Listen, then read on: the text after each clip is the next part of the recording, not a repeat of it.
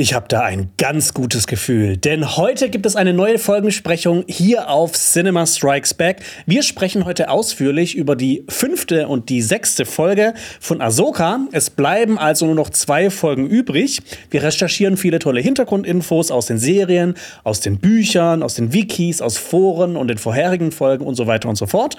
Und am Ende vergeben wir eine Punktzahl von 1 bis 10 Punkten und teilen euch mit, ob wir diese Folgen gut fanden oder ob wir die eher blöd fanden. Intro ab.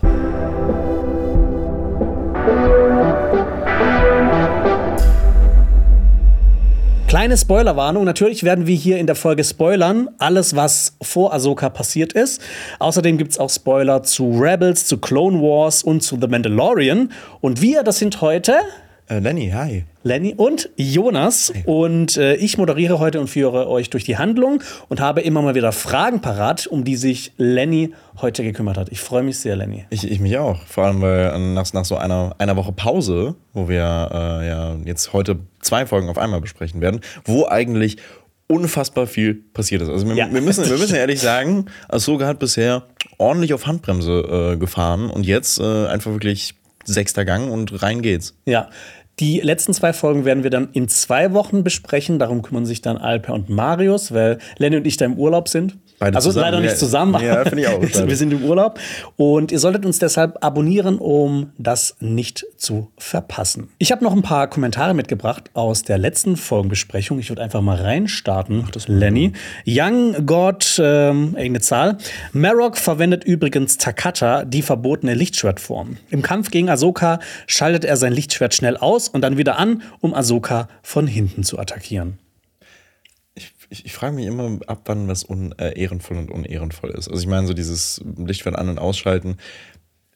Ne, also es ist, also ich finde es auch ein bisschen weird, wenn man als Jedi sagt, okay, ich kämpfe so voll ehrenvoll. Ja. Und dann bist du halt in einem Kampf, wo dir das, wo dir diese Taktik wirklich einen Sieg bringen würde gegen das Böse und dann machst du es einfach nicht, weil ich nee, es machen. Ja, ich auch. 100 Prozent. Absolut. Ja. Ganz ehrlich, scheiß drauf. Scheiß auf den Jedi-Orden und den Jedi-Kodex. Admiral Fischi hat geschrieben, oh. Fun Fact, das Outro-Musikstück aus der äh, vierten Folge war das, ist eine Kombination aus den Main-Themes von Sabine, Hera und Ahsoka. Das zeigt einmal mehr, dass Ahsoka im Geiste eigentlich Rebels Staffel 5 ist. Aber das sagen wir auch ja schon die ganze Zeit. Äh, dann hat The Hallenser noch geschrieben, ihr wolltet ja berechtigt, äh, berichtigt werden. Nein, die Welt zwischen den Welten ist kein Zeitreiseportal, wo man einfach hin und her reisen kann. Auch Zeitreisen sind Zeitreisen nicht dadurch auf einmal möglich. Das merkt man zum Beispiel daran, dass Ezra und Ahsoka durch ihre jeweiligen Portale zurück müssen und nicht einfach in ein anderes gehen. Filoni hat dies auch mehrfach bestätigt und erklärt, es ist ein Ort, an dem man das Echo der Zeit vernimmt. Man hört Stimmen, sieht eventuell Stationen des eigenen Lebens, Keypoints, aber es ist definitiv nicht als Zeitreiseportal angelegt. By the way, man sieht Ahsoka im Season 2 Finale am Ende weglaufen. Es ist seit Season 2 klar, dass Ahsoka nicht stirbt im Finale. Das hört man so oft, aber es ist falsch. Ja, man sieht ja, dass da irgendwie eine Energieexplosion ist und dann weiß man einfach nicht. Und manche nehmen vielleicht an, so dass sie dadurch stirbt, aber manche, ich meine, ja, kann also, man so sehen. Aber wir, wir haben ja auch äh, die Welt zwischen den Welten ja manchmal so als Zeitreise-Dings, ähm, als Portal eingesetzt. Im Prinzip ist es ja schon so ein bisschen ja, so, weil, weil man sieht, man kann ja so durch die Zeit blicken, aber es ist jetzt nicht so eine Zeitmaschine wie in Zurück in die Zukunft zum Beispiel. Nein, aber ich finde es trotzdem. Also ich finde, es ist mehr so Zeitreise-like, als dass es ähm, eher nicht so ist. Aber ja, darüber werden wir noch die, darüber werden wir noch diskutieren und äh, philosophieren, was das jetzt genau ist. So und äh, Alpe und ich hatten ja auch einen kleinen Disput, oh. ähm, ob Sabine in dem Kampf gegen Shin die Macht eingesetzt hat. Mhm. Weil äh, da war so ein Soundeffekt und man könnte so annehmen, okay, sie benutzt da die Macht, als sie so die Hand nach vorne streckt und sie stoppen will. Ähm, und dann ähm, gab es. Was meinst du? Was meinte Alper? Ich habe gesagt, das ist nicht die Macht. Ich habe gesagt, das ist eher so eine, so eine Reaktion. Okay. So eine, so eine intuitive Reaktion. Ich habe es nicht mehr so ganz vor Augen, aber ich würde auch End äh, hier ja. einfach so eine. Ähm, viele Leute haben mir dann auch zugestimmt. Also ich habe es zu 100% so gedeutet, dass Sabine zwar versucht, die Macht in diesem Moment zu nutzen, sie es aber einfach nicht schafft. Shin denkt auch, dass sie in dem Moment eine Machtbackpfeife abbekommt. Deswegen schreckt sie aus Reflex zurück.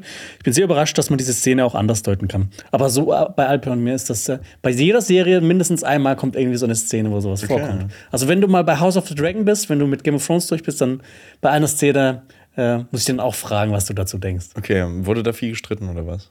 Ja, zwischen Alper und mir schon, ja. Ja, okay. Ja. okay. Gut, das waren die Kommentare und die Richtigstellung für die letzte Folge. Dann würde ich sagen, starten wir in die fünfte Folge rein, die den Titel Shadow Warrior beziehungsweise im Deutschen Schattenkrieger hat. Und äh, ich habe mal geguckt, es gibt noch etwas im Star Wars-Universum. Eine Serie, die eine Folge hat, die den Titel Shadow Warrior trägt, nämlich Clone Wars, Staffel 4, Folge 4. Das äh, ist im Prinzip, da gibt es so Ärger auf Naboo, Anakin und Padme verhindern einen Konflikt zwischen ähm, auf Padmes Heimatplaneten, also zwischen den Gangans und den Naboo. Oh, ich erinnere mich an die Folge. Und Jar Jar Binks kommt da auch drin ich vor. erinnere mich an die Folge. Aber so inhaltlich, finde ich, hat die überhaupt nichts mit der fünften Folge zu tun. Nee, das ist, ist ja auch immer so dieser Gag, äh, dass man sagt, man kann eigentlich getrost alle Senatsfolgen in Clone Wars überspringen, weil die meistens was mit Jar Jar Binks zu tun haben. ja, und oder, alle Druidenfolgen. Exakt. Ja, ich mag die Druidenfolgen. Ja. Ja. Ist nur die große Frage, wer ist der Shadow Warrior in Ahsoka? Ist es zum Beispiel Anakin wegen Schatten und dunkle Seite der Macht und wer da ja am Ende vorkommt? Oder ist es Ahsoka, die zwischen, die in der Welt zwischen den Welten wandelt? Hast du da eine Theorie? Ich finde, es ist einfach ein Purgle, ein Shadow Ist ein Warrior. Purgle, okay. Ja, ein Pur Purgle Der einfach- Schattenkrieger. Ja, ja, Ja. genau. Ja. Nee, äh, ich denke auch, dass es wahrscheinlich Anakin sein wird. Ja, ja, Oder? denke ich auch. Okay. Der, der Schattenkrieger. Ja. Äh, auch ein Schattenkrieger war für das Drehbuch dieser Folge verantwortlich, Dave Filoni, wie für alle anderen der Folgen. Und er hat hier auch Regie geführt, wie man wahrscheinlich unschwer erkennen kann an dieser Äußerst Folge. unschwer. Ja, wir starten mit dem Recap. Balin, Shin und Morgan Elsbeth haben ihr Ziel erreicht und konnten in die Galaxis von Thrawn springen. Ahsoka wurde besiegt und ist in der Welt zwischen den Welten aufgewacht und sie wird von ihrem ehemaligen Meister Anakin begrüßt. Und dann starten wir in der Folge auch in die Handlung rein. Wir beginnen auf Sithos im Steinkreis. Der Steinkreis ist verlassen und die Karte liegt beschädigt darin. Die Karte sieht im Inneren durch die Zahnräder so ein bisschen aus wie so eine, wie so eine Uhr oder so irgendwie so eine Spieluhr. Und äh, da kommt direkt die erste Frage von mir. Gab es schon mal so eine Apparatur wie diese Karte in Star Wars? Ist dir schon mal irgendwas aufgefallen oder sieht das für dich irgendwie neu aus? Also tatsächlich nicht. Ich habe nämlich mal so ein bisschen gegoogelt. Ball, Ball, Ball Map Star Wars. Ähm, und ich bin, ich, bin, ich, ich bin nicht so ganz fündig geworden, aber ich habe eine andere coole Karte entdeckt. Ähm, die, äh, wenn, hast du das KOTOR gespielt, oder? Ich habe KOTOR gespielt. ja. Erinnerst du dich an diese ähm, Holo-Maps, diese, diese, diese, diese Karten, die vor jeweiligen, äh, die oft so verteilt sind, so vor Monumenten stehen und so? Ich glaube, das ist fast 15 Jahre her, dass ich das Okay, gespielt habe. Jonas. Okay, gut. Auf jeden Fall gibt es so, gibt es so Holo-Maps, die so sehr antik sind. Und ähm, die kommen aus äh, dem Zeitalter der Rakata. Die Rakata, die kenne ich noch Das aus KOTOR. unfassbar cool. Also ich finde, die sehen, die sehen ein bisschen lächerlich aus, finde ich, äh, die, die Rakata.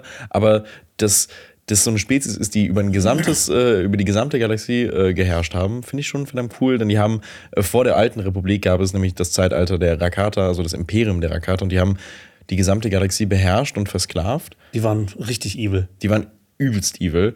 Und die haben äh, so einzelne Karten verteilt in der Galaxie, die so, ein, so eine Holomap halt wirklich zeigen. Auch so, auch so eine Kugel, ähm, aber halt als Hologramm. Soll das den Weg führen zu dieser Sternenschmiede? Exakt. Ja, die. Sternenschmiede fand ich ziemlich cool. Das ist im Ja. Prinzip so ein riesiges Raumschiff, das so.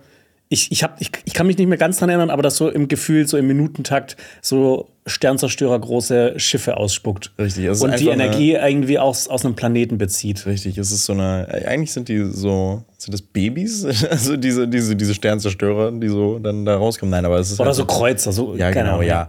Ähm, Auf jeden Fall richtig stark. Richtig, so, mächtig. genau, genau. Und die, und die führen halt so an äh, ganz besondere Orte, die eine Bedeutung für die Rakata haben. Und vielleicht hat irgendwie diese Kugel auch so einen ähnlichen Hintergrund, also dass es auch irgendwie einfach antike Wesen gewesen sind wie die Rakata, die das. Ja, die Nachtschwestern haben. in dem ja, Fall, die ja. Nachtschwestern meinte ich, ähm, ja, und deswegen, ja. Okay. Aber, nee. Machen, wir, Ein- machen wir ein- weiter. Ja. Hera und ihre Staffel erreichen den Steinkreis. Sie sind aber zu spät. Ahsoka ist ja schon besiegt worden. Hera ist eine krasse Einzelkämpferin und wagt sich allein in den Steinkreis. Sie hat die Waffe gezückt, aber sie merkt selbst, dass sie zu spät gekommen ist. Und sie wundert sich auch wahrscheinlich, weil weder sind da Sabine oder Ahsoka oder ihre Leichen, noch ist da irgendeine Spur von Balin, Shin oder Morgan Elsbeth. Und offensichtlich ist ja auch morgen Elsbeth in den Hyperraum gesprungen. Deshalb fragt sie sich wahrscheinlich, was ist mit Sabine und Hera passiert. Äh, Jason Sindula und Chopper kommen dann auch aus der Ghost raus. Jason fragt dann ganz schüchtern, ob er jetzt auch raus darf. Und äh, das hatten wir in der letzten Folge schon. Hera ist ja die Mutter des Jahres, die ihren Sohn so auf so krasse Abenteuer mhm. mitnimmt. Und sie sagt, ja, kein Problem. Sie hat den Steinkreis nicht mal richtig abgesucht, aber ja, er kann schon gerne rauskommen. Hä, also, ne? Ich finde, das ist ich finde, das, das ist, okay. Ich finde das vollkommen okay. okay. Also der Junge, der soll doch mal auch an die frische Luft das und wieder leben. Frische Luft, ja, ja. Ja, früher, früher war es auch, auch hart. Richtig, ja. exakt. Ich meine, das ist ja auch vor einer, vor einer langen Zeit in einer weit, weit entfernten Galaxie. Also, ja. ne? Ähm, früher, früher war das möglich. Andere Zeiten, andere, andere Sitten, Zeiten, ja. exakt. Ja.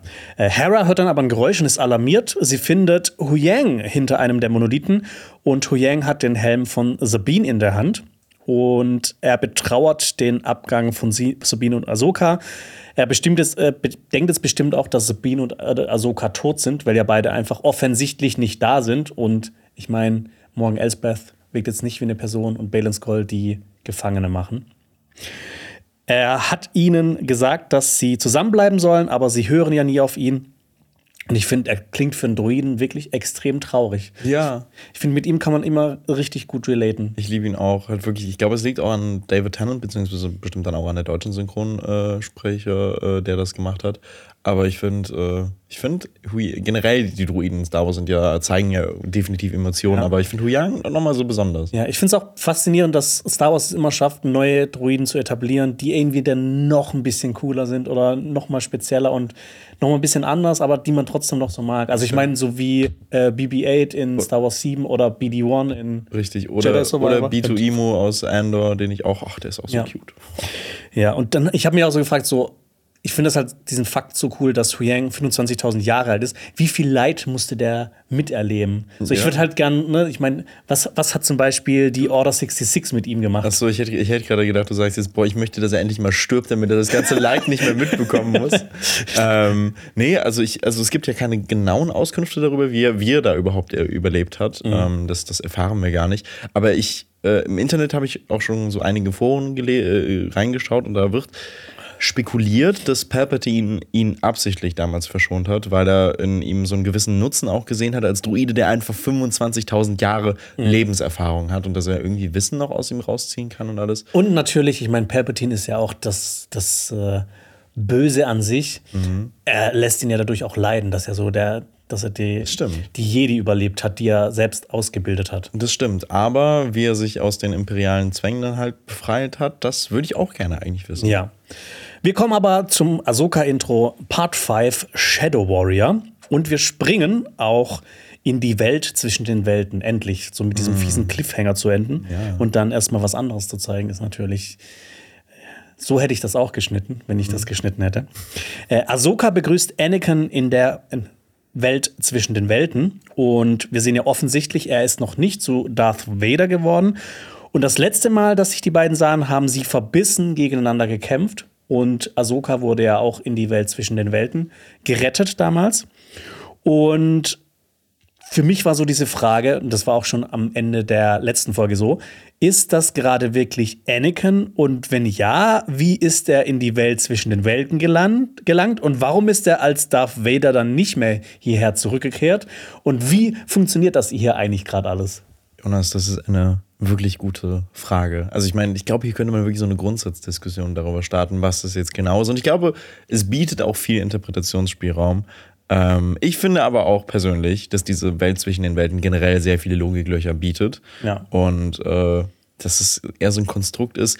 Hier ist irgendwie alles möglich, aber auch nicht. Und irgendwie ist es sehr vage. Ja, das Problem dabei ist ja, dass wir halt noch nicht so richtig wissen, wie diese Welt funktioniert, weil die bisher nur am Ende von der vierten Staffel von Rebels vorkam und seitdem nicht mehr. Also das ist hier in Ahsoka das erste Mal, dass die wieder auftaucht und die kam ja auch nur relativ kurz vor, so in ein bis ja. zwei Folgen, ich weiß nicht mehr ganz genau. Ein paar Minuten eigentlich so. Ja, und wie das halt alles funktioniert, wissen wir noch nicht. Deshalb kann man jetzt nicht sagen, so definitiv, dass die Welt zwischen den Welten, die, da passiert das so und es geht so.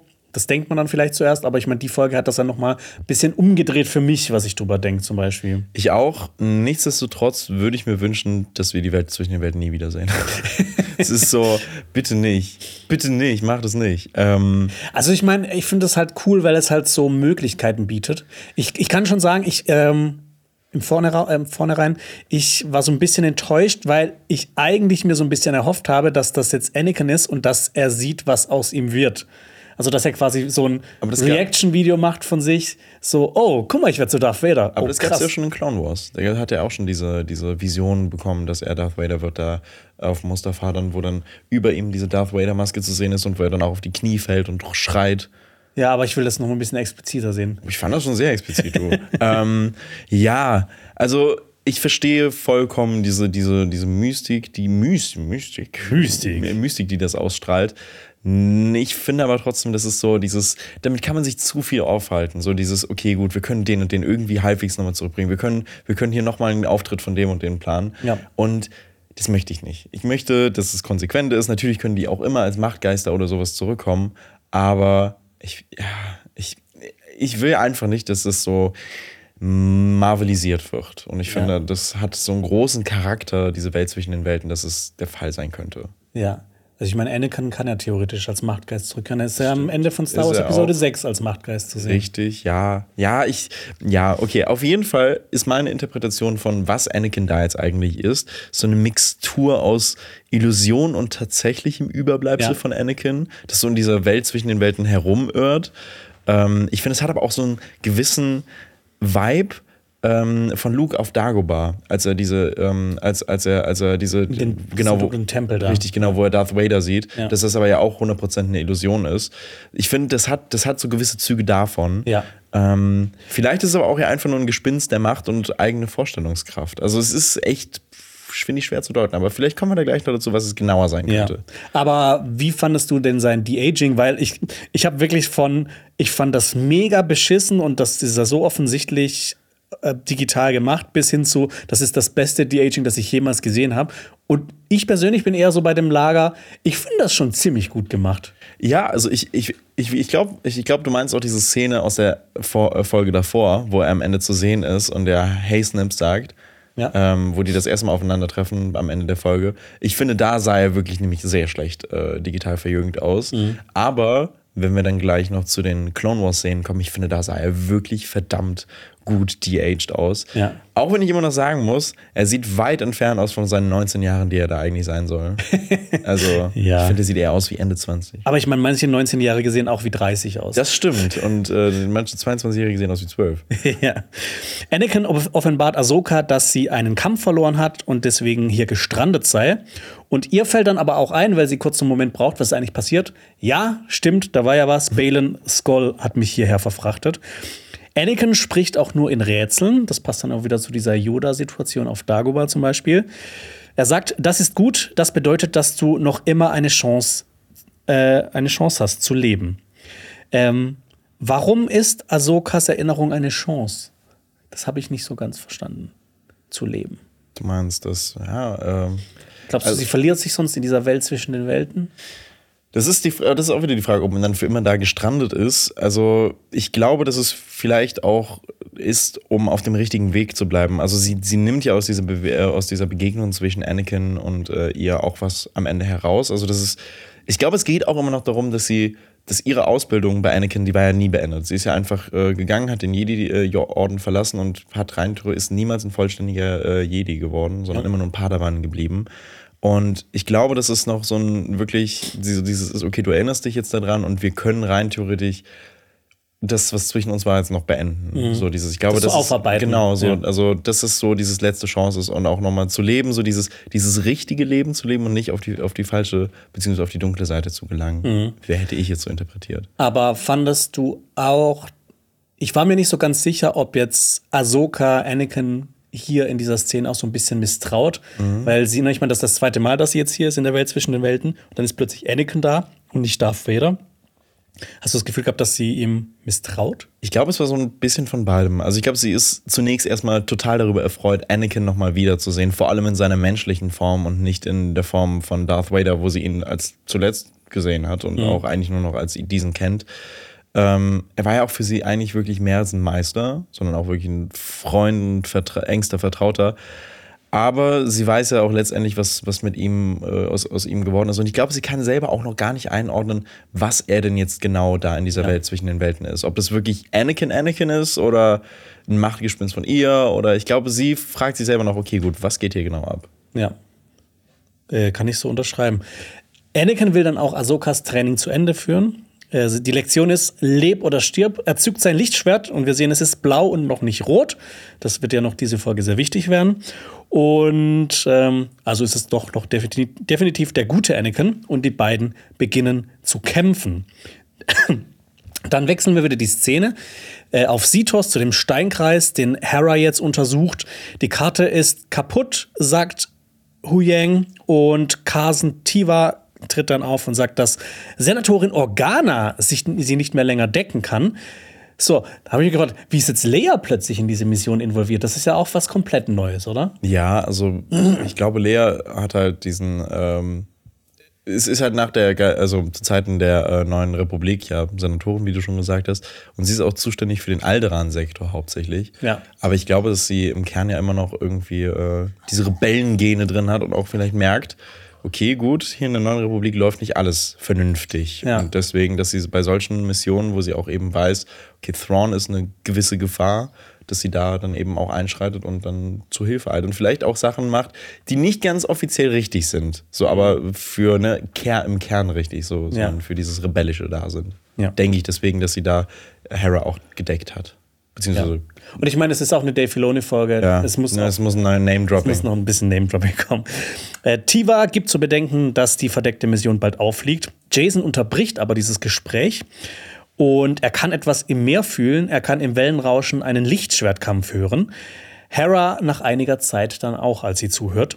Und dann ist halt hier wieder die große Frage, kann man die Welt zwischen den Welten auch in der echten Welt wahrnehmen? Beziehungsweise wird das auch so schon mal erzählt? Weil es ist das schon interessant, dass da anscheinend ja immer noch so ein Portal offen ist, durch oder dass nicht vielleicht nicht ein Portal, aber dass die sich halt immer noch so da befinden irgendwie und dass dann trotzdem noch diese Welt, also die reale Welt beeinflusst. Ich muss auch wirklich sagen, es, ich, ich meine, es wird sehr vage gehalten und ich glaube, es ist ja auch so toll, wenn man sagt, okay, das, das bietet viel Raum für Interpretation. Aber ich frage mich trotzdem, wie das bei Ahsoka ausgesehen hat. Liegt sie da jetzt bewusstlos im Wasser und ist dann irgendwie äh, gleichzeitig jetzt noch im, im, in der Welt zwischen den Welten? Aber wie sie genau da gelandet ist, ist ja auch so. Ich glaube, sie ist schon in der Welt zwischen den Welten, die ist nicht im Wasser. Okay, Ja. gut. Äh, ja, aber wie ist sie dann da hingekommen? Also, das ist so dieses, äh, ich finde, ich finde das immer so, wann taucht das auf? Wann, ähm, so, wie kommt man dann da, wie ist sie da genau hingekommen? Das ist so, das ist so die Frage. Aber ich glaube. Vielleicht hat sie einen Lothwolf getroffen. Oh, ja, oh.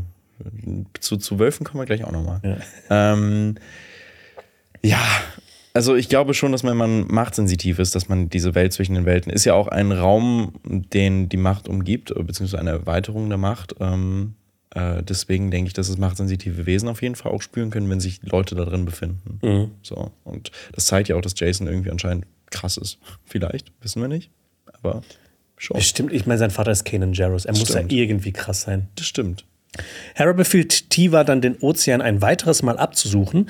Sie kehrt ins Schiff zurück, um bei der Suchaktion zu helfen und sie lässt ihren Sohn zurück. Wo ich mir Ja. denke, okay, schon wieder Mutter des Jahres. Warum nimmt sie ihn nicht mit? Es kann ja immer noch sein, dass da jemand kommt. Ja, ja, also, ah, Jonas, glaube ich nicht. Das war so ein leerer Planet.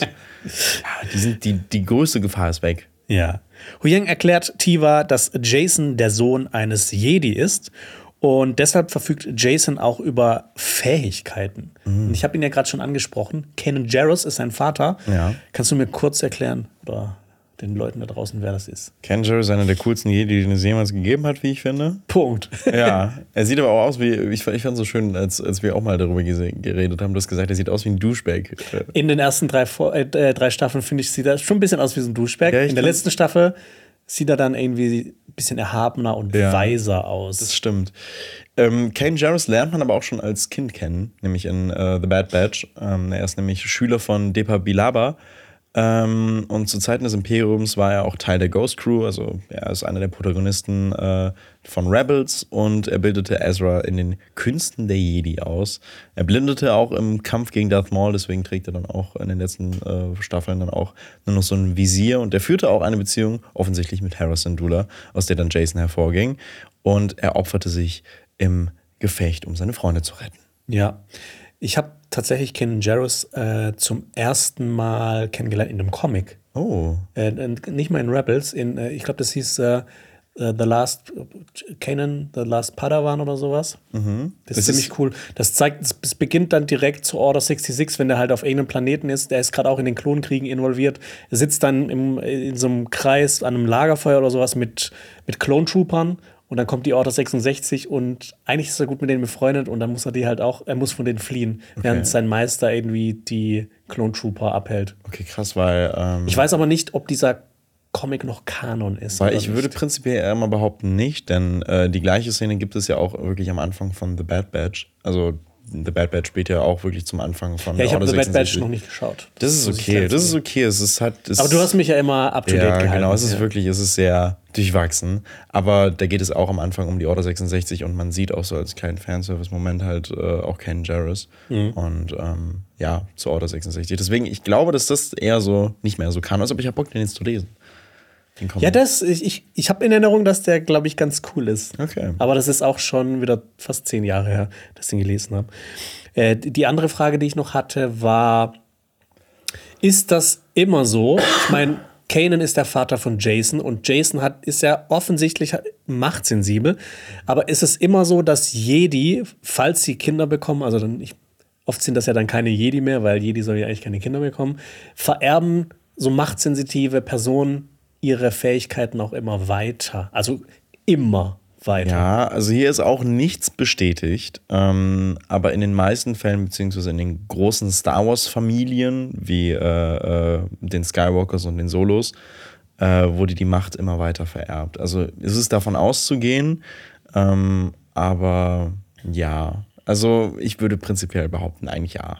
So. Oder immerhin ein Funken Macht. Okay. Also ich glaube, es variiert ja auch zum Beispiel, Lea und Luke haben ja auch unterschiedliche ähm, Macht, sind ja unterschiedlich machtsensitiv. Ja. Und ich glaube, das variiert da auch immer. Aber wie gesagt, so ein Funken, der ist, glaube ich, immer da. ja, Aber ist in uns allen nicht ein Funken Macht immer drin? das ist eine gute Frage. Deswegen. Ich spüre es, ich spüre es. Ich habe das Alper auch bei, äh, bei der Einfolgenbesprechung äh, gefragt. Ähm, hast du auch als Kind immer versucht, die Macht zu benutzen? ja, ich habe, aber bei mir war es dann eher so. Du hast schnell gemerkt, nee, ich kann Nee, bei das mir war nicht. es ja so Dragon Ball. Ich habe versucht, mal so ein Kamehameha zu machen. Nein. Oder mal so abzuheben. Wir ab. Ich meine, es kann ja sein, dass es dann funktioniert. Hier, stell mir vor, stell mir vor, weiß ich Stell dir nicht. vor, du hast es nie probiert und dann bist du 80 Jahre alt und merkst, so, fuck, ich kann fliegen. Ja, ich glaube, das wäre das Frustrierendste, was ich im, in meinem Leben erfahren könnte. Ja. Mega gut. Okay, komm- kommen wir zurück zur Folge. Tiva, Hera und der Rest der X-Wing-Staffel fliegen ein weiteres Mal raus und wir wechseln zurück in die Welt zwischen den Welten. Ahsoka kämpft weiterhin gegen Anakin. Sie schafft es sogar, ihm einen Tritt gegen den Kopf zu verpassen. Und sie neckt ihn auch. Und es scheint so, als könne Anakin ihr nichts mehr beibringen. Also diese Beziehung zwischen den beiden ist so, ist so ein bisschen wie früher, wo sie sich auch immer wieder geneckt haben, weil ich meine, Ahsoka war ja auch immer um keinen Spruch verlegen. Und wie fandest du diesen besonderen, diesen sehr besonderen Lichtschwertkampf in der Welt, zwischen den Welten, zwischen dem Meister und seiner ehemaligen Schülerin? Das sah schon cool aus. Also, ist, ich, kann es nicht leugnen, das sah echt cool aus. Ich finde, es hatte auch nochmal diesen, es hatte ja, es hatte schon irgendwie wieder nochmal diesen Vibe aus Obi-Wan Kenobi, wo äh, Anakin und Obi-Wan da nochmal gekämpft haben. Ich finde, das hatte so eine, so eine ähnliche Aura, hatte diese Szene. Ähm, aber ja, ich fand's, ich fand's schön. Ja, ich finde, das ist so, ist so inhaltlich sehr aufgeladen. Das ist mit sehr, sehr viel Bedeutung aufgeladen. Nur bei Obi-Wan Kenobi, ich, ich bin kein Fan von der Umsetzung. Aber egal. Anakin durchtrennt dann den Pfad, auf dem die beiden stehen, ja. Übrigens, äh, das De-Aging in Obi-Wan Kenobi war deutlich schlechter. Äh, ja. Vor allem, weil Anakin da ja noch mal jünger ja, war. ja, also er, stimmt. er war ja noch mal jünger, aber er sah der- eigentlich älter aus. Das war der Kampf zwischen den beiden, Genau. stimmt. Ich erinnere mich. Vage. Ja. Aber ähm, Ahsoka, äh, Anakin durchtrennt den Pfad, auf dem die beiden stehen. Der Pfad bricht auseinander vor Ahsoka und sie fliegt runter, runter, Runter, runter. runter, runter in die Wolken. runter durch Wolken. Und wir sind in einem ganz neuen Ort in der Welt zwischen den Welten. Oder sind wir noch in der Welt zwischen den Welten? Das ist auch eine große Frage. Oder ist es wirklich ein neuer Ort? Oder ist es ein neuer Ort? Wir sind in einer Schlacht in den Klonkriegen. Anakin erwacht, äh, Ahsoka erwacht nach ihrem Sturz in einem jüngeren Selbst von ihr und sie ist mitten in der Schlacht der Klonkriege gelandet. Fun Fact: Diese junge Ahsoka wird gespielt von Ariana Greenblatt. Und die hast du dieses Jahr schon, glaube ich, zehnmal im Kino gesehen. Das stimmt. Weil sie spielt in Barbie mit. Richtig. Unter anderem. Und sie spielt auch die junge Gamora. Also sie spielt jetzt äh, in, äh, in äh, Avengers. Ähm, Ja. Und deswegen, also sie, sie spielt jetzt meistens immer die jungen Versionen einfach. Die junge Version von von irgendwas. Und ähm, die sind jetzt in der Schlacht in den Klonkriegen offensichtlich. Wir sehen ja unter anderem Klontruppen durchrennen. Wir sehen Anakin in der jüngeren Form. Wir sehen Ahsoka. Aber welche Schlacht ist das oder welche Schlacht könnte das sein?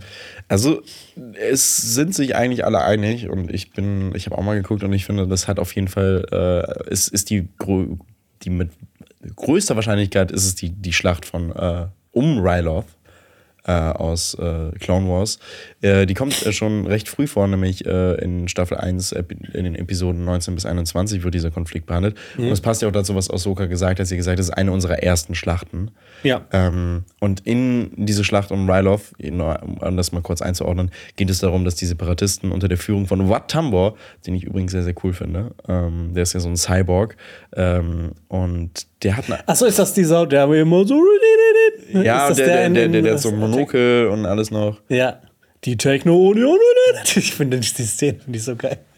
Ähm, und der hat halt eine Invasion auf diesem Planeten Ryloth gestartet, um die ansässigen Twi'lek zu versklaven. Äh, es war übrigens auch das erste Mal, dass Ahsoka ein Kommando über einen Klontrupp übernommen hat und die Verantwortung, die lag schwer auf ihr. Und ich glaube, das sieht man auch dann äh, da, als sie dann da hockt und äh, diesem einen Klonsoldaten äh, die Hand an die Hand fasst. Und Ja. das ist auch so eine, eigentlich eine Spiegelszene auch zu Wars wieder zurück, denn da hält sie die Hand eines Admirals, ähm, der auch äh, gestorben ist. Und in Clone Wars hat sie genauso Schuldgefühle, da, dadurch, dass, dass durch ihre Aktion bzw. durch ihr Kommando so viele gestorben sind, genau jetzt wie in dieser Folge. Und sie thematisiert das ja auch und spricht äh, das auch Anakin genau darauf an. Deswegen, Die Schlacht von Ryloth. richtig. Okay. Die ist dann übrigens auch gut ausgegangen, weil Anakin hat dann einen neuen Plan gehabt und äh, Ja, natürlich. ja, dann das, hat es funktioniert. Bei dieser Szene habe ich mich dann aber gefragt, da war so das erste Mal, Moment, in Rebels wurde es uns ein bisschen anders erzählt, wie die Welt zwischen den Welten funktioniert. Funktioniert es jetzt genauso hier wie in Rebels oder gibt es da Unterschiede? Ähm, Weil ich meine, bei, bei Rebels war es ja so, dass, dass Ezra Ahsoka durch ein Portal durchzieht.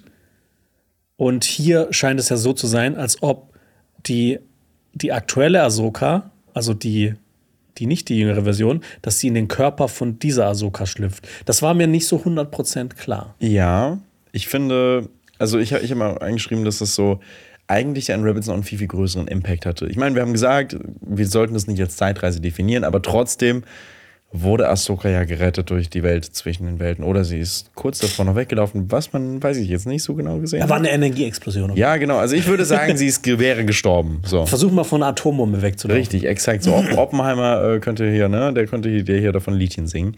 Ähm, aber ich glaube, dass es einfach wirklich so ein undefinierbarer Raum ist, dass da so viel möglich ist. Also alleine jetzt hier, das ist auch so eine Art Jenseits, habe ich auch dieses Gefühl. Denn Ja. wir wissen ja nicht, ob Ahsoka, Ahsoka kann ja auch rein theoretisch wirklich tot sein. Ja. Und sie ist dann eben in, diesen, äh, in die Welt zwischen den Welten gelangt. Also sie ist bewusstlos aus so einer riesigen Höhe ins Wasser gefallen. Ganz ehrlich, die f- ist schon fraglich, ob sie vielleicht sogar gestorben sein könnte.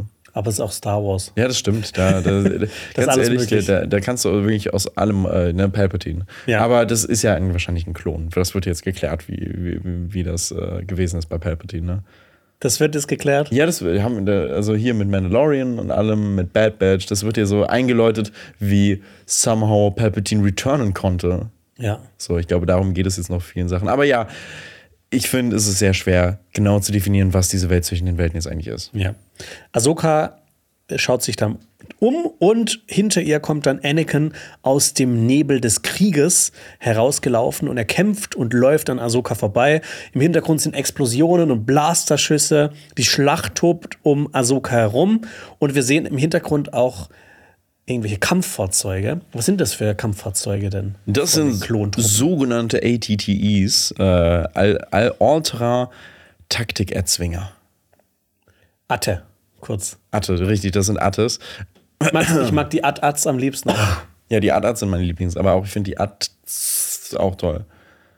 AT All Terran Armor Transport. Ich finde auch cool, dass solche Informationen einfach mein, mein Hirn, so dass das so abgespeichert ist. Die finde ich wichtig, also ganz ehrlich. Ähm, aber ich meine, das sind auch die, die, ne, ich meine, du verdienst damit dein Geld. Also Das habe ich damals aber nicht gewusst. Das, Okay. das kam erst mit der Zeit. Richtig, aber, aber du kannst sagen, es ist eine Fügung des Schicksals und äh, du hast das nicht Die Macht. gelernt. Die Es Macht hat mich geleitet. Die Macht hat dich geleitet und die hat gesagt, Jonas, du solltest es behalten, damit du es jetzt verwenden kannst.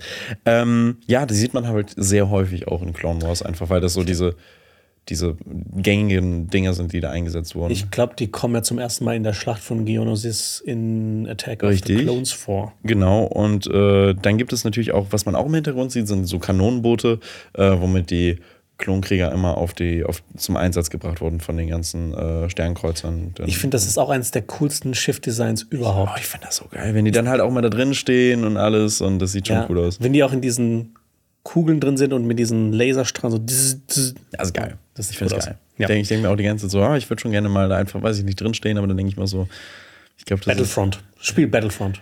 welches? Ich habe alle, also ich habe alle gespielt tatsächlich. Ich habe nur das allererste gespielt von 2005, fünf. glaube ich. Fünf. Ja, nee, ich habe, ich, also ich habe, ich, ich, also ich habe die ersten zwei alten gespielt und auch die beiden neuen. Also ich habe mich durch, durch, durch die Lootbox-Thematiken durch, durchgeboxt. Hast du dich durchgelootet? Aber ich habe mich durchgelootet. Ich habe kein Geld ausgegeben. Das habe ich nicht. Das, das würde ich nicht machen.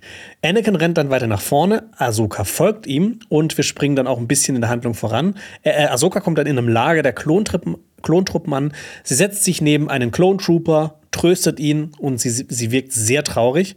Es ist auch wahrscheinlich das erste Mal seit vielen Jahren, dass sie Klone zu Gesicht bekommen hat. Also wenn jetzt die Theorie stimmt, dass die ältere Ahsoka in der jüngeren, in dem Körper das gerade so erlebt. Und sie hatte ja auch viele Freundschaften, die sie nach Order 66 hinter sich lassen musste. Und ähm, was ist eigentlich mit den Klonen nach Star Wars Episode 3 passiert? Ich meine, es hier und da kommt ja mal Rex vor, aber generell, was ist denn mit den ganzen anderen? Ich meine, das waren ja Millionen. Da hättest du auch mal wieder Bad Batch gucken sollen, Jonas. Oh ja, hätte ich das? Ja, denn äh, diese, diese Arc, die wird ja auch äh, definitiv in Bad Batch sehr krass thematisiert und das steht auch in vielen Star Wars Lexika drin. Also die Klonsoldaten wurden tatsächlich noch in den frühen Jahren des Imperiums weiterverwendet, aber es Ich finde auch schön, dass du sagst, verwendet. ja, also es ist ja, es ist ja wirklich so. tatsächlich so ist, ne? Genau, also ja. die sind ja, sind ja nicht irgendwie. Ganz ehrlich, ich finde es schon, äh, schon gut, dass die Republik untergegangen ist, weil die so Sklavensoldaten im Prinzip hatten. Ja, die war, also die waren Sklavensoldaten, aber, aber nette Sklavensoldaten. die waren hier, ne? Ich habe, äh, wer hat nicht geheult bei Fives und äh, all, all den anderen Sachen? Ähm, mit der Zeit wurden aber die verschiedensten Spezies dann für Sturmtruppler verwendet und äh, da die Lebenserwartung der Klone einfach wirklich sehr niedrig ist, da die sehr schnell altern und das ist ja auch so ein Ding, man wollte ja eben aus Kindern, also man brauchte, man brauchte schnell damals Klonsoldaten. Und deswegen hat man dann so einen schnellen Alterungsprozess dann ja auch hinter sich. Und die Lebenserwartung ist dadurch aber nicht so hoch. Und in Bad Batch wird dann auch nochmal so eine weitere Thematik aufgemacht, dass es, ähm, dass es, äh, ne, dass es, dass neue Klon, äh, Klo- Klone auch erschaffen werden sollen, die definitiv cooler sind und länger halten und alles. Also würdest du sagen, dass, ich habe einen tollen Vergleich, Okay. dass äh, die Stormtrooper sind eher so der, der Schneider von nebenan Mhm. und die Clone Trooper sind eher so Fast Fashion wie Primark und Shein. Das ist ein sehr guter Vergleich. Das ist wirklich, das ist, ich finde, das ist ein sehr guter Vergleich. Ich Wobei die finde, Klontruppen sind ja eigentlich auch, die gelten ja auch als extrem gut ausgebildet und sowas. Deshalb Ja, das stimmt. Ist das vielleicht der Vergleich auch nicht so gut. ja gut, das stimmt. Aber warte, ich bin gerade überlegen. Die, Erwart die Lebenserwartung der Klone ist dann äh, vielleicht doch eigentlich recht lang, wenn Rex auch noch so in seinem hohen Alter. Wobei wir wissen nicht, wie alt er da ist. Er kann, glaube ich, auch 30 sein, als er da so alt aussieht. Ähm, auf jeden Fall. Ähm, währenddessen hat man natürlich ja auch an diesem weiteren Klonprojekt, was ich äh, gerade angesprochen habe, gearbeitet, was man ja aber auch schon in Mandalorian Season 3 ja auch äh, thematisiert wird, dieses neue Klonprojekt. Ja, das, das geht. Ja. Ahsoka hält inne. Sie sagt, dass sie so viele Klone verloren hat. Und es sei ihre Schuld, weil Ahsoka ihnen auch diese Befehle erteilt hat und sie wird quasi auch so ein bisschen in den Tod geschickt hat. Genau, das, deswegen ist das ja auch nochmal dieser Vergleich zu, dass es sehr wahrscheinlich Ryloth ist, weil Ja. Sie da ja das Kommando übernommen hat. Ja. Der Krieg ist nicht das, wofür sie ausgebildet wurde, weil Anakin erwidert dann, dass die Jedi die Hüter des Friedens waren und jetzt muss er aus Ahsoka aber eine Soldatin machen, weil eben ein Krieg tobt in der Galaxis. Ahsoka zweifelt, ist der Kampf das Einzige, was sie einem Padawan beibringen würde. Anakin fragt sie, ob sie überhaupt Lust darauf hat, weil Padawane zu unterrichten nicht ja auch nicht gerade so das Gelbe vom Ei ist. Und Ahsoka reagiert pikiert, wie auch so die junge Ahsoka in Clone Wars. Und da war halt auch für mich so die Frage, ist das jetzt wirklich so die ältere Ahsoka im Körper von der jüngeren Ahsoka oder ist das ein einfach ein Flashback? Es ist so ein bisschen wieder von, von beidem, wie ich finde. Also es hat Züge, dass es Ahsoka in dem jüngeren Ich ist, denn äh, sie erkennt ja, also sie, sie spricht es ja auch an, ah, das ist eine unserer ersten gemeinsamen Missionen. Aber manchmal spricht sie auch wirklich so, als ob sie das Ganze nochmal neu erleben würde. Ja. Und dann frage ich mich, okay, wie ist das jetzt gemeint? Aber was ich auch noch äh, ansprechen möchte, wo wir gleich nämlich noch hinkommen, nämlich zur ähm, Siege of Mandalore, ähm, dass ich finde, es, es ist krass äh, zu erkennen, dass Ahsoka da eigentlich noch eine Teenagerin gewesen ist. Mhm. Also, das sehen wir ja auch in Clone Wars, rein theoretisch, dass sie da noch eine Teenagerin gewesen ist. Aber ich finde, in Clone Wars wirkt es so, als ob Ahsoka wirklich altern würde. Und auch dann zu dem Zeitpunkt von der Siege of Mandalore, wo wir, ich habe ich habe das jetzt vorweggenommen. ähm, äh, Alles gut. Dass sie, dass sie da irgendwie, dass sie da schon älter ist. Also, aber hier erkennen wir nochmal, okay, sie ist da ja wirklich noch eine Teenagerin und Also hat die so viel krasses Zeug gemacht. Die Republik hat nicht nur Sklavensoldaten, sondern auch Kindersoldaten. Exakt, ja. Finden wir toll. Top. Diese Republik hat so verdient, unterzugehen. Absolut. Das Imperium war so viel besser. Ja, auf jeden Fall. Anakin, Es gibt eigentlich keine Herrschaftszeit in Star Wars, die cool war. nee, gar nicht. Anakin will Ahsoka beibringen, wie man überlebt und eine Anführerin ist. Deshalb muss sie lernen, wie man kämpft. Und wenn man aufhört zu kämpfen, dann stirbt man. Der Kampf geht dann auch direkt weiter. Anakin schreitet weiter nach vorne mit gezücktem blauen Lichtschwert. Man sieht ihn kaum, aber nach einer Explosion kann, ihn, kann man ihn wieder ausmachen. Jetzt sieht man aber so schemenhaft Vader mit einem roten Lichtschwert. Dann gibt es wieder eine Explosion. Und dann sieht man Anakin wieder mit einem blauen Lichtschwert. Ich finde, das war so ein Disco-Light. So ein Disco-Light, ja. Nee, aber das, sah das nicht cool aus? Ja, ich fand es total cool aus, aber das haben sie sehr oft diese Folge gemacht. Ja, also generell, ich glaube, so mit Nebel und, und, und, dem Setting da, ich glaube, da sieht einfach alles cool aus. Ja. Also es gibt ja, wurde ja auch viel diskutiert, das sind die besten Shots, die wir jemals in Star Wars gesehen haben. Ja, finde ich jetzt nicht. Ich fand schon, dass das gut aussah teilweise, aber Es war halt auch alles Nebel, wenn wir ja, ehrlich sind. ja, ja. Wir gehen zurück zu Sitos in den Steinkreis. Jason beobachtet, wie die X-Wings den Ozean absuchen. Und dann sind wir auch direkt wieder in der Ghost. Bisher haben Hera und Co. nichts gefunden. Sie suchen aber weiter. Hera eröffnet Huyang aber, dass die neue Republik nichts von ihrer Geheimmission weiß. Beziehungsweise hat die neue Republik die Mission nicht autorisiert. Hera zweifelt aber, ob das jetzt auch der richtige Weg war, diesen inoffiziellen Weg zu nehmen. This is the way. Ja. Huyang versichert ihr aber, dass sie bestimmt noch irgendwo da draußen sind. Vor allem Ahsoka. Ahsoka ist nämlich ja sehr hartnäckig, so wie ihr Meister das auch war.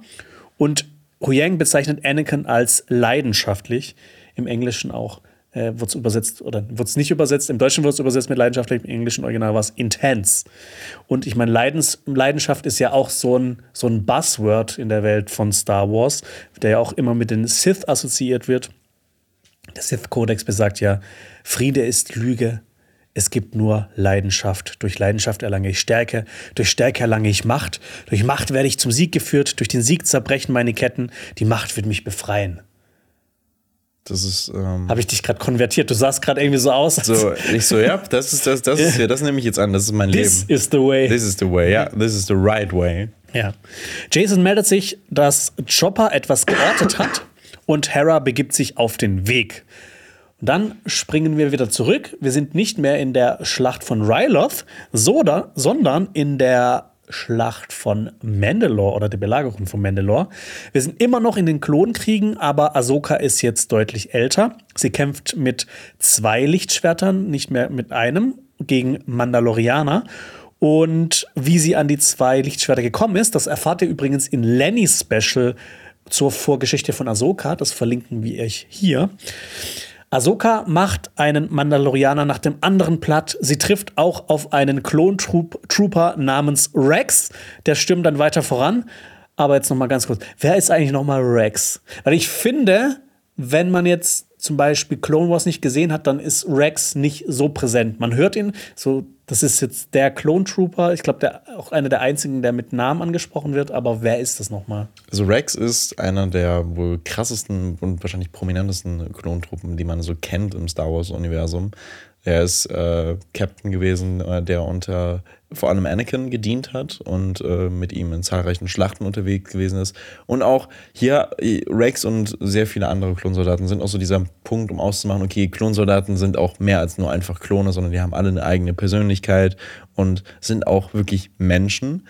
Und Rex hat mit Ahsoka äh, die, äh, wenn man von wenn man Clone Wars gesehen hat, auch äh, hat sie hat, hat Rex nämlich mit Ahsoka zusammen überlebt, die Order 66. Ihm wurde nämlich der Inhibitor-Chip entfernt und er hat dann nach äh, Clone Wars hat er ein, äh, also nach der Order 66 hat er noch ein Leben geführt, anfangs im Widerstand, hat auch äh, Aufträge verteilt für äh, Leute, den sieht man nämlich auch wieder in Bad Batch, kommt er auch wieder vor.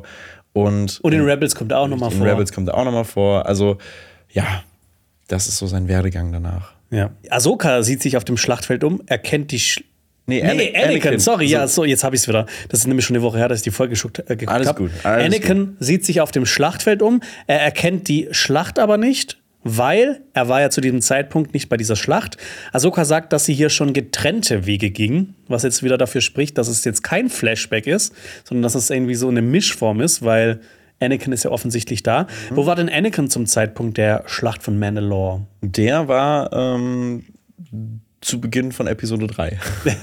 Denn, ähm, also, ja. Das ist eine der besten Sequenzen im kompletten Star Wars-Universum. Der Anfang von Episode 3? Ja. Ja. Diese Schlacht. Die ist geil. Die ist großartig. Denn äh, das sieht so gut aus. This is where the fun begins. Ja, this is where ähm, the fun begins. Nee, also das, äh, diese Schlacht von Mandalore und Episode 3 spielen zur gleichen Zeit, beziehungsweise so mh, ungefähr zur gleichen Zeit. Ja. Ähm, denn als äh, Ahsoka sich auf den Weg nach Mandalore gemacht hat, haben sich Obi-Wan und Anakin auf den Weg gemacht, um Kanzler Palpatine zu retten, der in den Fängen von General Grievous äh, war. Und ja, das, das ist es. Das war's. Ja, das, das, das ja. Ja. Aber Anakin ist dann auch sehr stolz. Äh, aus Ahsoka ist eine richtige Kriegerin geworden. Ich meine, sie metzelt einen Mandalorianer nach dem anderen ab.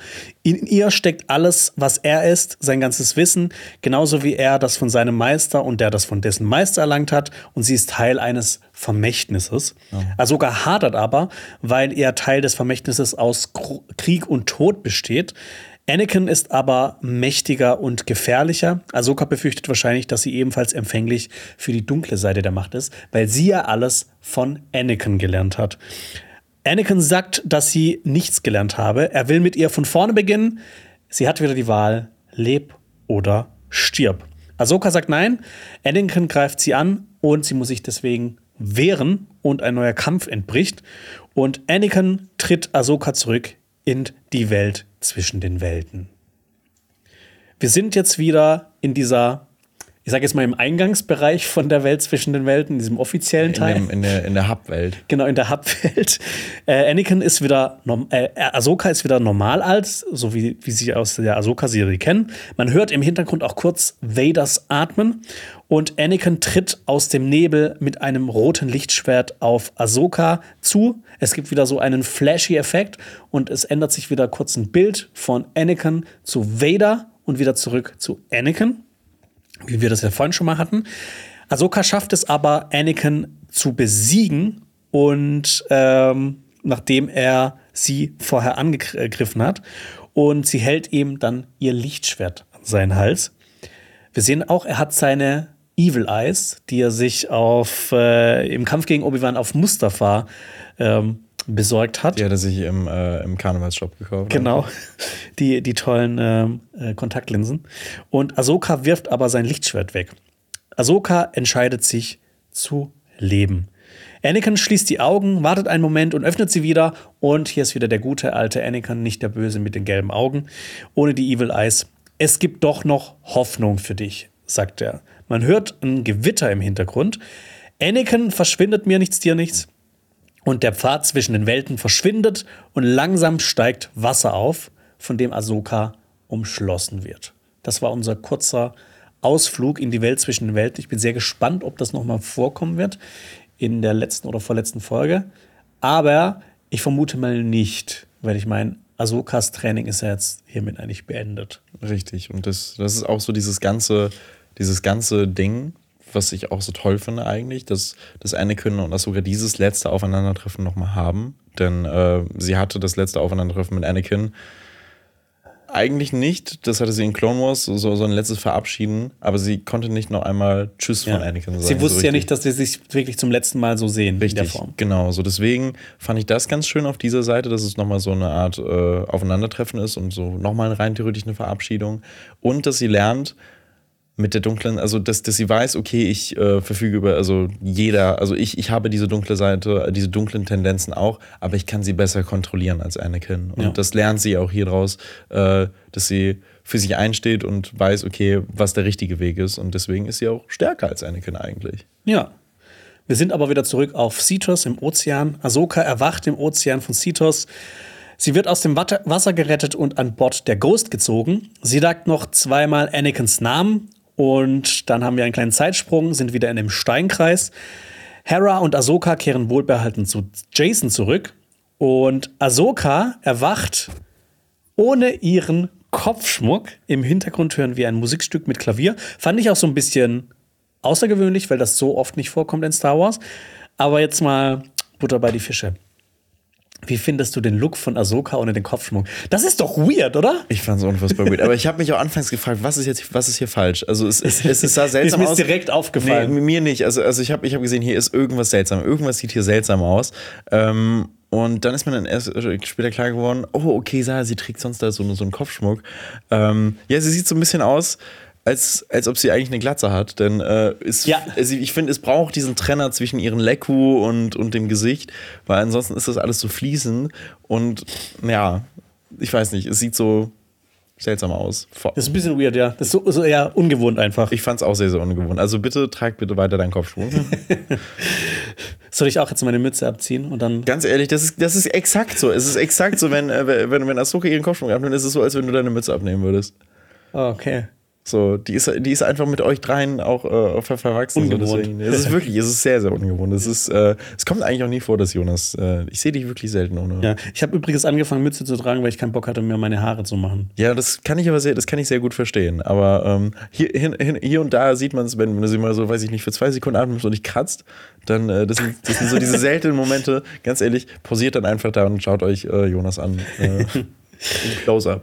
Riang bringt Ahsoka ein Getränk und Ahsoka erfährt dann von Heras Mission. Sie fragt aber auch, ob sie Sabu Sabine gefunden hab, hat.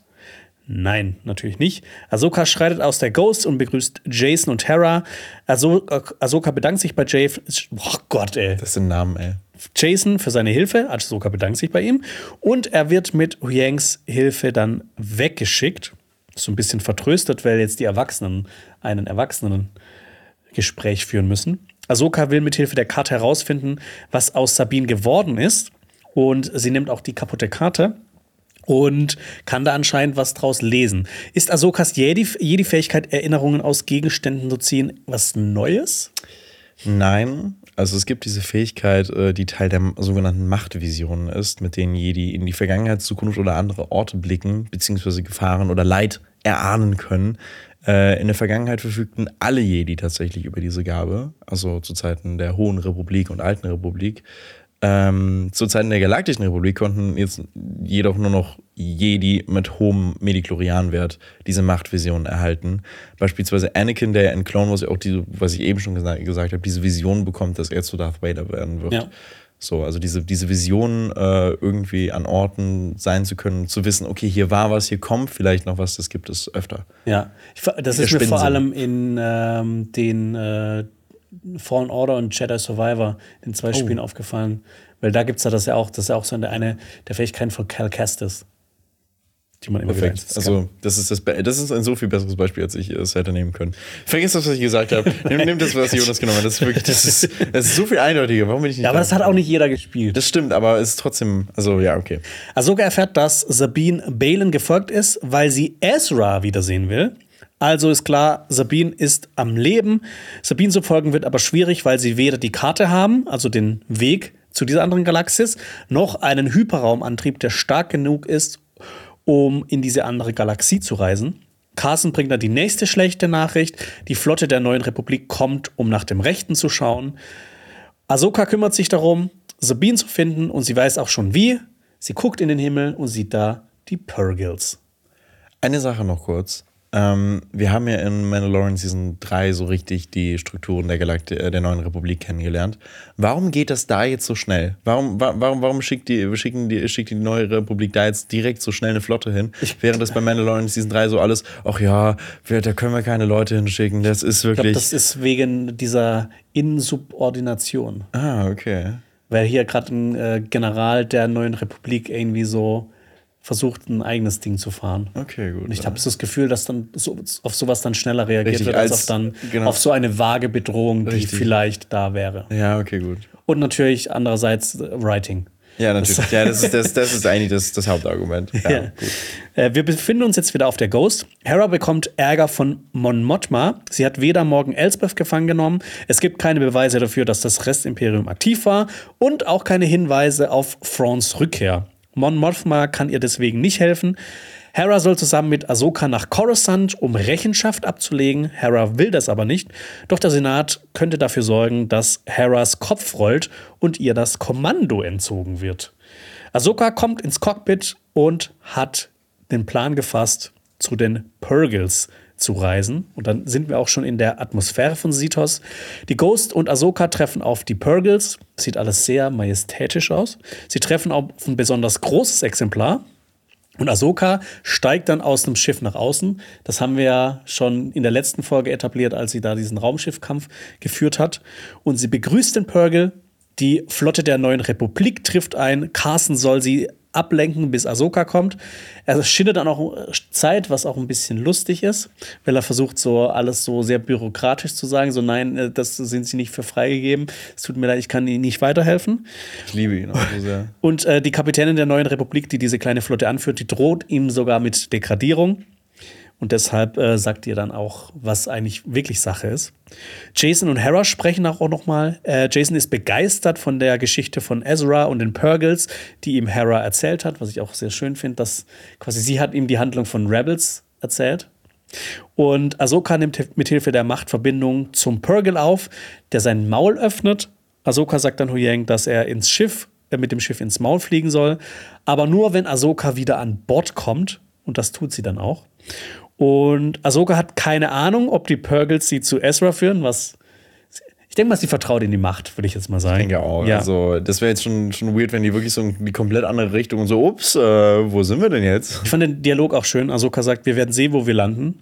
Hu Yang sagt, das könnte so sonst wo sein. Und sie sagt, ich weiß, immer noch besser als nirgendwo. das, ist, das, ist, halt wirklich so. so ja, das ist so, ach komm, ja, scheiß drauf, ganz ehrlich. Ja. Äh. Auf dem Republikkreuzer hat Teva inzwischen die Geschichte vom Plan Ahsokas fertig erzählt. Hera funkt dann das Schiff an und sagt, dass die am besten aus dem Weg gehen sollen, weil die haben anscheinend keine Augen im Kopf, weil die Purgles direkt auf sie zugesteuert kommen.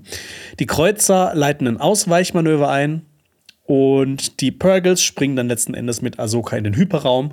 Und Ahsoka verspricht, Sabine und Ezra wiederzufinden. Und dann beginnt der Abspann. So, wie fandest du die Folge? Ich muss ehrlich sagen, ich habe die Folge jetzt äh, mehrmals geguckt und äh, ich war anfangs enttäuscht. Also das, die Folge wurde ja auch so richtig krass angeteased, so dass es das Event äh, in Star Wars der letzten 100 Jahre. Ähm, ja, und, äh, und äh, Rosario Dawson hat ja, glaube ich, auch gesagt, so, boah, das ist die beste Folge überhaupt bisher. Richtig. Ähm, und ich war einfach enttäuscht, weil auf dem Blatt Papier passiert nicht viel. Also Ahsoka wird gerettet, die reisen in Purgle und das war's. Und dann passiert noch was in der Welt zwischen den Welten. Aber ich finde, das, was in den Welt zwischen den Welten passiert, ist nicht nur reiner Fanservice, was ich anfangs auch so vermutet habe. Okay, gut, natürlich kommt jetzt Hayden Christensen nochmal vor. Aber ich finde, es war schon irgendwie nochmal nötig, dieses, dieses letzte Aufeinandertreffen von Ahsoka und Anakin zu haben. Und es sah auch echt cool inszeniert aus mit dem Nebel, auch wenn es nicht der beste Shot aus Star Wars überhaupt ist. Äh, das muss ich auch nochmal sagen. Und ich fand das einfach irgendwie schön, dass nochmal alles als Clone Wars Ultra, dass das alles nochmal irgendwie so thematisiert wird. Auch die Sachen, die kleinen Details, dass die Klonsoldaten auch diese orangenen Helme haben, mhm. äh, zu Ehren von Ahsoka damals aus Clone Wars. Oder auch, Ahsoka jetzt, Ahsoka ist jetzt rein theoretisch Ahsoka die Weiße, denn sie hat jetzt so ein weißes Outfit, ähm, na, na, nachdem sie da liegt, was jetzt nicht so krass ist wie das aus Rebels, aber es sieht stylisch aus, äh, das wollte ich gesagt haben. Mhm. Ähm, deswegen bin ich insgesamt eigentlich deutlich positiver gestimmt, als ich es mir dann nochmal angeguckt habe und dann noch jetzt noch ein bisschen mehr, es tut mir leid, ich mache jetzt gerade so Monolog, ich komme jetzt zum Ende, ähm, und ein bisschen mehr äh, Liebe auch für diese Welt zwischen den Welten-Szenen bekommen habe. Nichtsdestotrotz passiert hier nie so viel. Ähm, deswegen siedle ich mich aktuell, glaube ich, bei so einer, bei so einer schnieken 7, 7 von 10 an. 7 von 10. Ähm, ja, okay. mit, mit, mit viel Liebe nach oben auch. Mit viel Liebe nach oben. Also eine, eine, eine 7 plus. Eine 7 plus, exakt. Ja. Wie sieht es bei dir aus? Äh, ich war beim ersten Mal schauen der Folge echt enttäuscht, ne? weil ich meine, es wird ja so angekündigt als das Beste, was jemals gemacht wurde. Ich fand so im Großen und Ganzen, ich, ich habe diese Begegnung jetzt nicht nochmal gebraucht. Mhm. Also für mich war dann halt eher so der Eindruck, ey, die hätten auch diese komplette Welt zwischen den Welten rauslassen können. Und es hätte für mich ja. jetzt nicht diesen ja. großen Unterschied gemacht. Ich fand halt auch dadurch Anakins Auftritt so ein bisschen wasted. Es ging mir halt einfach zu langsam voran, weil ich meine, es bleiben noch drei Folgen. Und ich habe dir vorhin gesagt, ich fände es eigentlich cooler, wenn diese Staffel 16 Folgen hätte, weil so gefühlt, ne, ich meine, wir kommen jetzt gleich zu Thrawn noch, aber ich habe so das Gefühl, der kann Spoiler. nicht mehr so viel, nicht mehr, nicht mehr so viel reißen. Das finde ich halt sau schade. Und ich kann es aber nachvollziehen, wenn man die Folge liebt. Ich meine, es gibt so viel Fanservice. Und ich muss auch mal sagen, ey, ich finde, Fanservice ist so ein Begriff, der auch sehr oft sehr negativ eingesetzt wird. Aber es ist ja auch cool, wenn man halt Fan ist und halt sowas präsentiert bekommt. Das kann ich auch voll verstehen, wenn man sowas geil findet. Ich habe das bei, bei, bei, dem hier jetzt halt nicht so, weil ich jetzt auch nicht so der krasse Clone Wars oder Rebels Ultra bin. Ich finde, die Serien sind okay. Die haben manchmal echt geile Momente. Aber ja, ich find, muss sagen, so, ich finde, Fanservice sollte man jetzt nicht immer so negativ sehen. Ähm, für mich hat es dann halt nicht so funktioniert, weil ich jetzt nicht so der, wie gesagt, Rebels und Clone Wars Fan bin. Ich muss aber auch sagen, ich fand es echt mal cool zu sehen, die Klontruppen mal nicht animiert zu sehen, wie in Star Wars Episode 2 und 3. Oder äh, auch mal Rex wieder zu sehen. Ich fand die Choreos der Lichtschwertkämpfe waren auch ziemlich cool. Und Anakin's De-Aging war meiner Meinung nach auch gelungen. Ähm, so im Großen und Ganzen äh, würde ich der Folge sechs von zehn Punkten geben. Bevor wir zur nächsten Folge kommen, Jonas, möchte ich aber noch eine Sache sagen, wo wir noch gar nicht so drauf eingegangen sind, nämlich das Schauspiel von Hayden Christensen. Also ja. es wurde ja immer gesagt, so dieses, er wird hier sehr, sehr dafür gehatet, was er in Episode 3 gemacht hat. Aber ich finde, hier hat er ordentlich performt. Also ich glaube, das zeigt noch mal so ein bisschen, dass er kann, wenn das Drehbuch stimmt. Ja, und wenn die Regie stimmt. Ich meine, ja, es liegt ja nicht unbedingt an den Schauspielern und Schauspielerinnen, nee. dass das manchmal nicht so gut rüberkommt. Es liegt ja auch manchmal am Drehbuch oder auch an der Regie. Richtig, aber Ewan McGregor hat damals das beste Hello There rausgezaubert, was man nur zaubern konnte. Deswegen, ja. ja. Naja. Dann würde ich sagen, Folge 6. Machen wir das. Far, far away, weit, weit entfernt kommt ja ursprünglich aus dem Star Wars Opening Crawl. Wir sind dieses Mal von der Star Wars Galaxis auch ausgesehen in einer sehr weit, weit entfernten Galaxis. Ich würde auch die Folge für mich persönlich die Dune-Folge nennen. Da komme ich in meinem Fazit später noch dazu. Regie hat hier Jennifer Getzinger geführt und das Drehbuch kommt von Dave Filoni. Recap und das Star Wars Intro können wir uns ersparen, weil das haben wir quasi jetzt alles besprochen. Und wir befinden uns im Hyperraum bei den Purgles. Ahsoka und Huyang sind mit den Purgles auf dem Weg durch den Hyperraum Rave-Tunnel durch äh, nach Peridia. Das sah echt geil aus. Ja. Ich finde, das ist aber das erste Mal in der Serie, dass diese Wale nicht so top animiert ja. aussehen. Ich finde, die sahen schon hier so eher wie in Rebels. In Rebels aus. Ja. Fand ich auch, ist mir auch aufgefallen. Ja. Ahsoka und Huyang schwelgen in Erinnerungen. Geschichten über Purgles waren bei den Jedi anscheinend gang und gäbe. Und es wird auch eine Geschichte der Galaxis Teil 1, 2 und 3 erwähnt. Und was ist das eigentlich? Ähm, ich weiß es nicht. Ich habe nicht in Geschichte, äh, Geschichte der Galaxis Teil 1, 2 und 3 geblättert.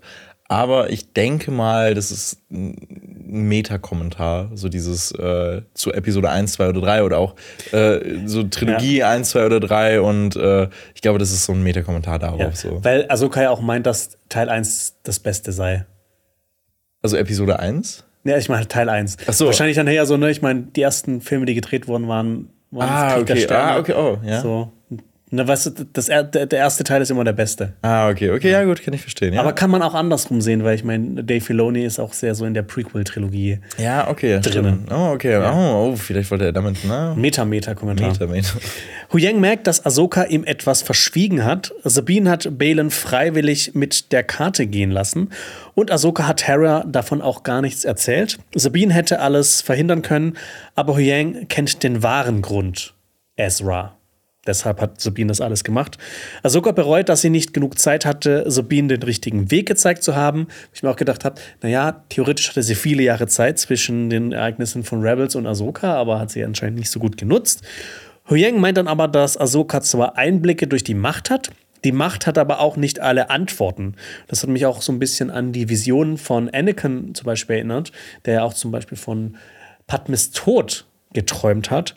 Und letzten Endes war das ja auch so eine selbsterfüllende Prophezeiung. Er hat dann mit seinen Taten dafür gesorgt, weil er es verhindern wollte, dass das überhaupt erst passiert ist. Anakin will, äh, Ahsoka will nun doch eine Geschichte hören, weil anfangs hat sie gesagt, nee, hat sie so keinen Bock drauf, wo ich mir gedacht habe, so, doch, ich Ja. will das hören, bitte. Aber es ist ja auch wahrscheinlich so eine, eine lange, wie, wie so eine lange Autofahrt. Da Ja. muss man ein bisschen was erzählen. Und Huyang beginnt die Geschichte mit: Es war einmal in einer weit, weit entfernten Galaxis. Und äh, für mich hat die Serie gerade hier und in der letzten Folge ganz viel damit zu tun, dass Ahsoka sich nicht mit ihrer Vergangenheit auseinandersetzen wollte, das verdrängt hat und das dann letzten Endes zu große, größeren Problemen geführt hat. Aber ja, ist dann auch schön mal wieder zu hören, es war einmal in einer weit, weit entfernten Galaxis. Ne? Richtig. Und äh, Ahsoka sehen wir für diese Folge nicht mehr wieder. Ja, genau. Wir gehen dann ins Intro, Part 6, Far, Far Away. Und dann befinden wir uns auch schon wieder auf der Auge des Sion.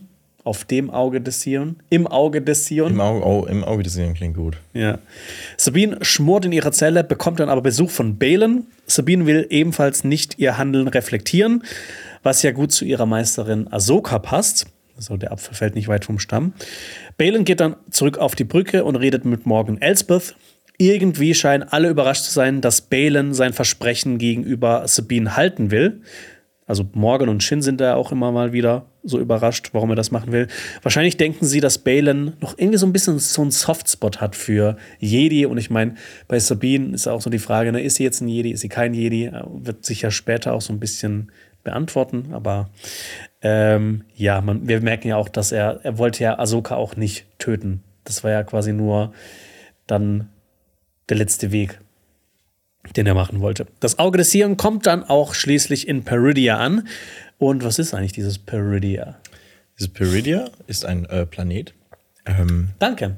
ja, Äh, machen wir weiter dann. äh, nee, das ist ein Planet, von dem sich die Jedi damals schon Geschichten erzählt haben, weil Balin erzählt, dass, dass er als Jüngling schon Geschichten über Peridia äh, erzählt bekommen hat. Und was auch noch interessant ist, ähm, dass diese Ringe von Peridia bestehen aus Purgle-Skeletten. das ist verdammt cool, finde ich. Das fand ist das auch richtig, mal- das war richtig, geil das erzählt. richtig Ja. Geil, weil tote Tiere, wuh. ja, das ist richtig Metal. Metal, das ist richtig Metal. ähm, nee, also ich finde, äh, ich, ich fand, das war echt cool inszeniert und das ist der Heimatplanet der äh, Datomir gewesen und nun die Heimat für Noti, Hauler und äh, Banditen. Da kommen wir aber gleich noch zu. Ja. Die, es wird dann er- erzählt, dass die Nachtschwetter, äh, Nachtschwettern, Nachtschwettern. die Nachtschwestern auf Purgles ritten. Und kam das schon mal in Star Wars vor oder ist das auch was Neues? Also in Rebels hat Ezra mal einen Purgle geritten. Er stand auf einem Purgle mal drauf und hat es dann geritten. Also ich glaube, dass es am ehesten funktioniert, wenn man eben machtsensitiv ist. Oder ich meine, die, äh, die Nachtschwestern haben ja auch verfügen über, über äh, dunkle Kräfte, ähm, wo wir auch nochmal zu, später zu kommen. Und ich glaube, wenn du generell machtsensitiv bist, dann geht das eher, als wenn du, weiß ich nicht, als, als ich da hingehe und mich Ja. da drauf setze. Ich glaube, dann schmeißen die Purgles mich direkt runter. Wahrscheinlich.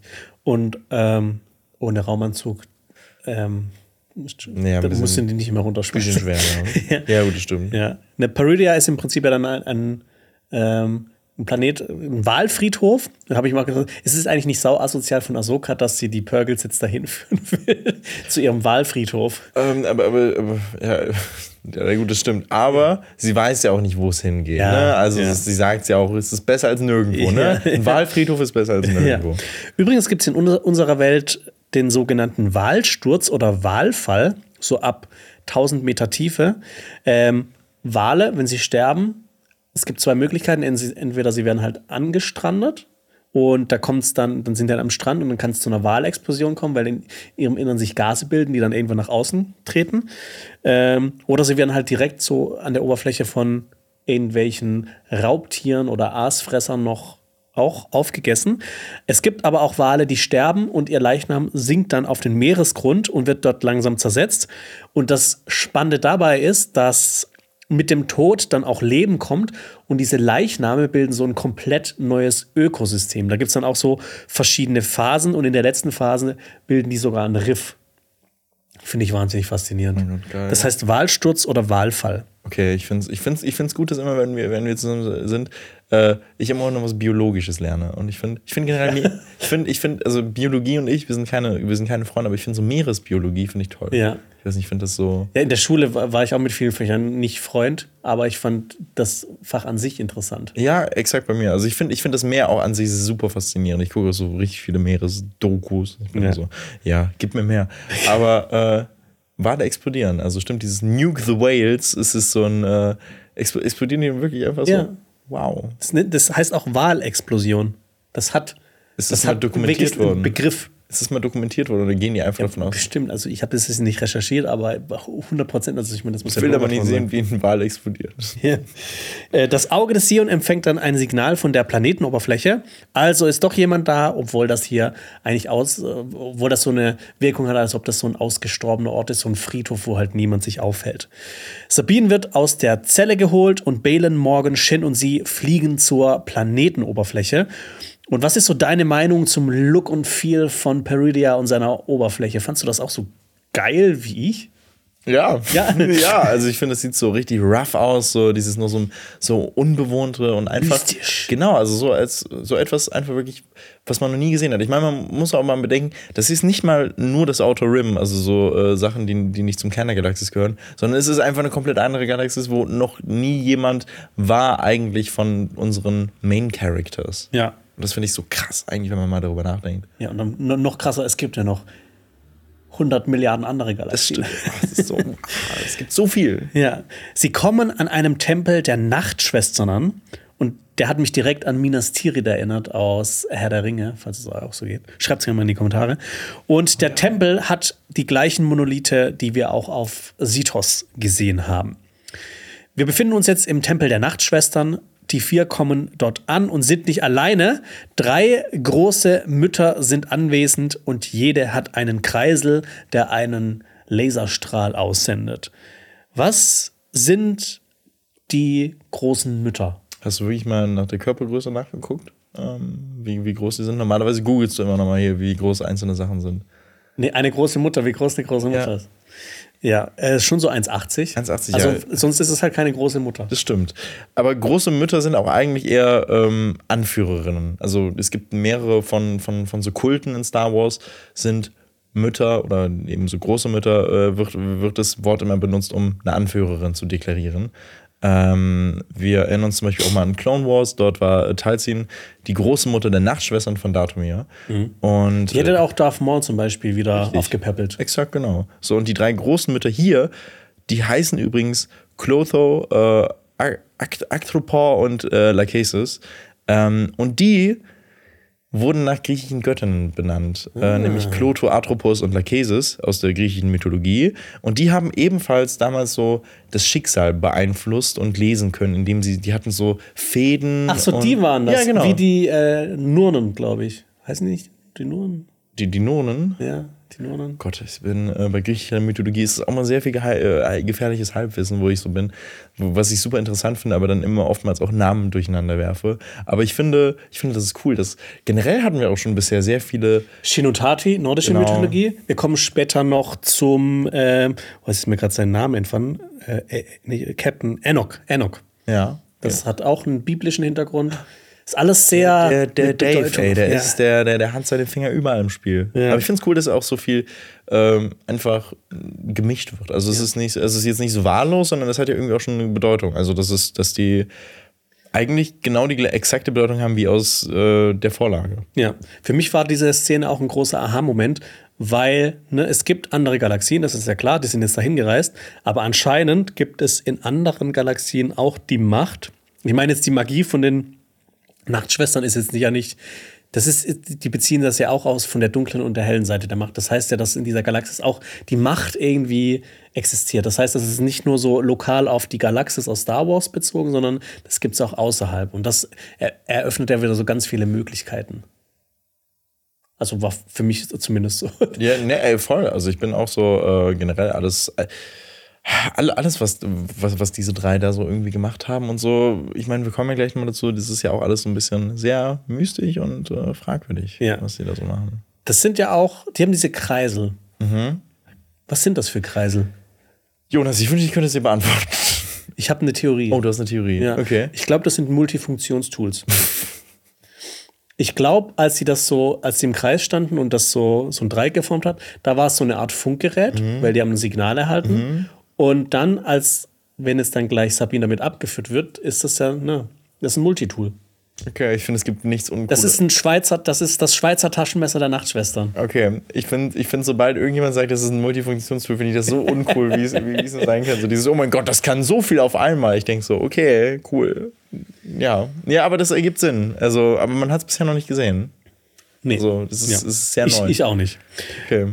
Thrawn scheint mit den, oder es hatten sich Leute bestellt, dass ich mal Thrawn sagt. Thrawn. Thrawn äh, scheint sich mit den Nachtschwestern verbündet zu haben, denn er hat versprochen, dass Morgan und Co. kommen würden. Thrawn kommt aber jetzt noch nicht. Habe ich mir gedacht, so, oh Gott, als, als ich zu dem Zeitpunkt da war, so, komm, die, die, die, ihr bringt den jetzt nicht in der allerletzten Folge, das wäre echt mies. Aber ist ja zum Glück alles gut gekommen. Ich war, ich war auch wirklich, ich war so schockiert. Ich habe ich hab, ich hab da gestern gedacht, oh nein, Jonas. Jetzt kommt ja wieder zwei Folgen. Oh. Eine der großen Mütter sagt, dass es nach Jedi stinkt. Sie bezeichnet auch Sabine die ganze Zeit als S. Und ich meine, wir haben schon oft drüber gerätselt, ist jetzt Sabine eine Jedi oder ist sie keine? Und ich finde, diese Szene zeigt ja eigentlich schon, dass sie doch eine ist oder eine wird oder eine werden soll. Ich finde auch. Also ich, für mich war es eigentlich auch schon vorher so ein bisschen klar. Ähm, ich meine, nur weil sie die Macht noch nicht so voll, vollständig beherrscht, heißt es ja nicht, dass sie keine Jedi ist. Ja. Ähm, aber generell ist ja, deutet ja sehr viel darauf hin, auch in der Ausbildung äh, von äh, mit, zusammen mit Ahsoka. Also ich denke schon, dass es, dass es der Fall ist. Okay.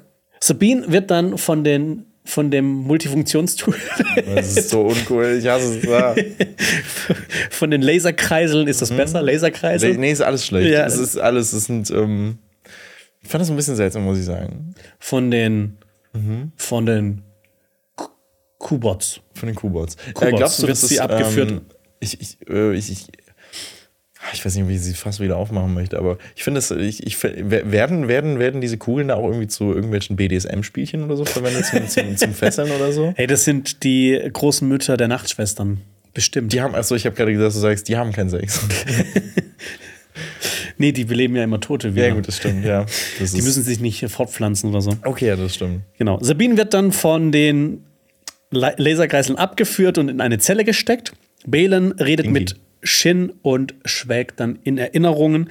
Peridia ist ein Land von Traum und Wahn. Das passt ja auch gut zu den Nachtschwestern.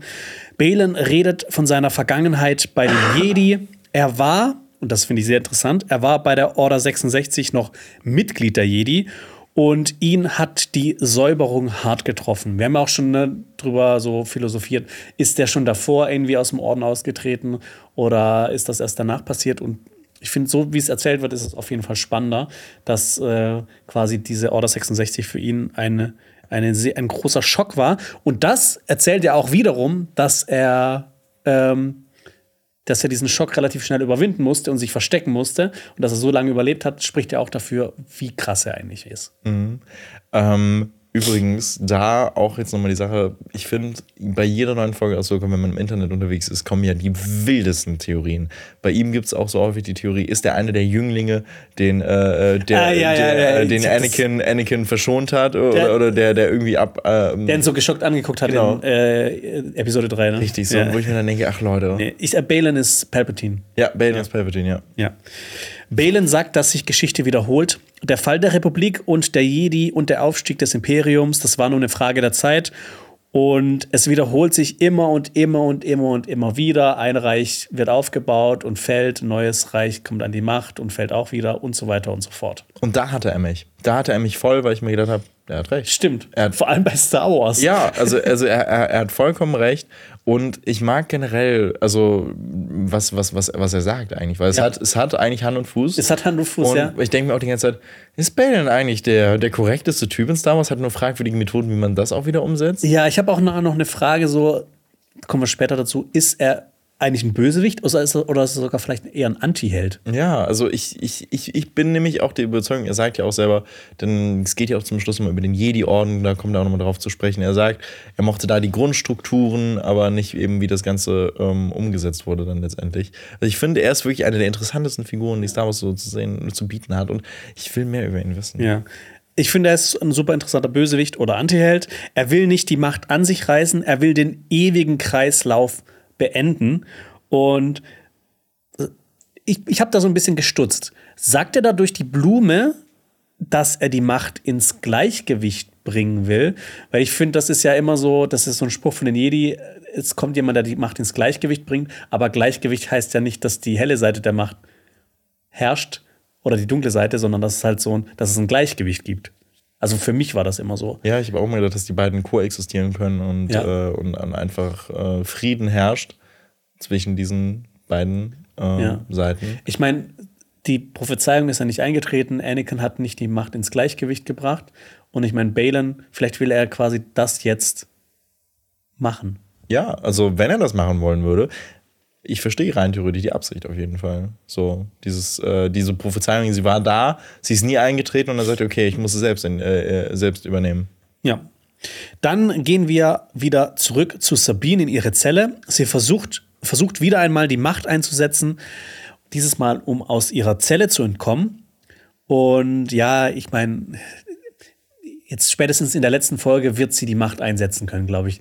Ich glaube, die wollen schon das damit erzählen. Das wird jetzt so oft angeteased, so, okay, sie schafft's nicht, sie schafft's nicht, sie schafft's nicht. Ich glaube tatsächlich, dass sie Ahsoka retten wird mit irgendwas mit ihrer Macht. Oder Ezra. Das ist ein guter Call. Und weißt du was? Ich unterschreibe es. Okay.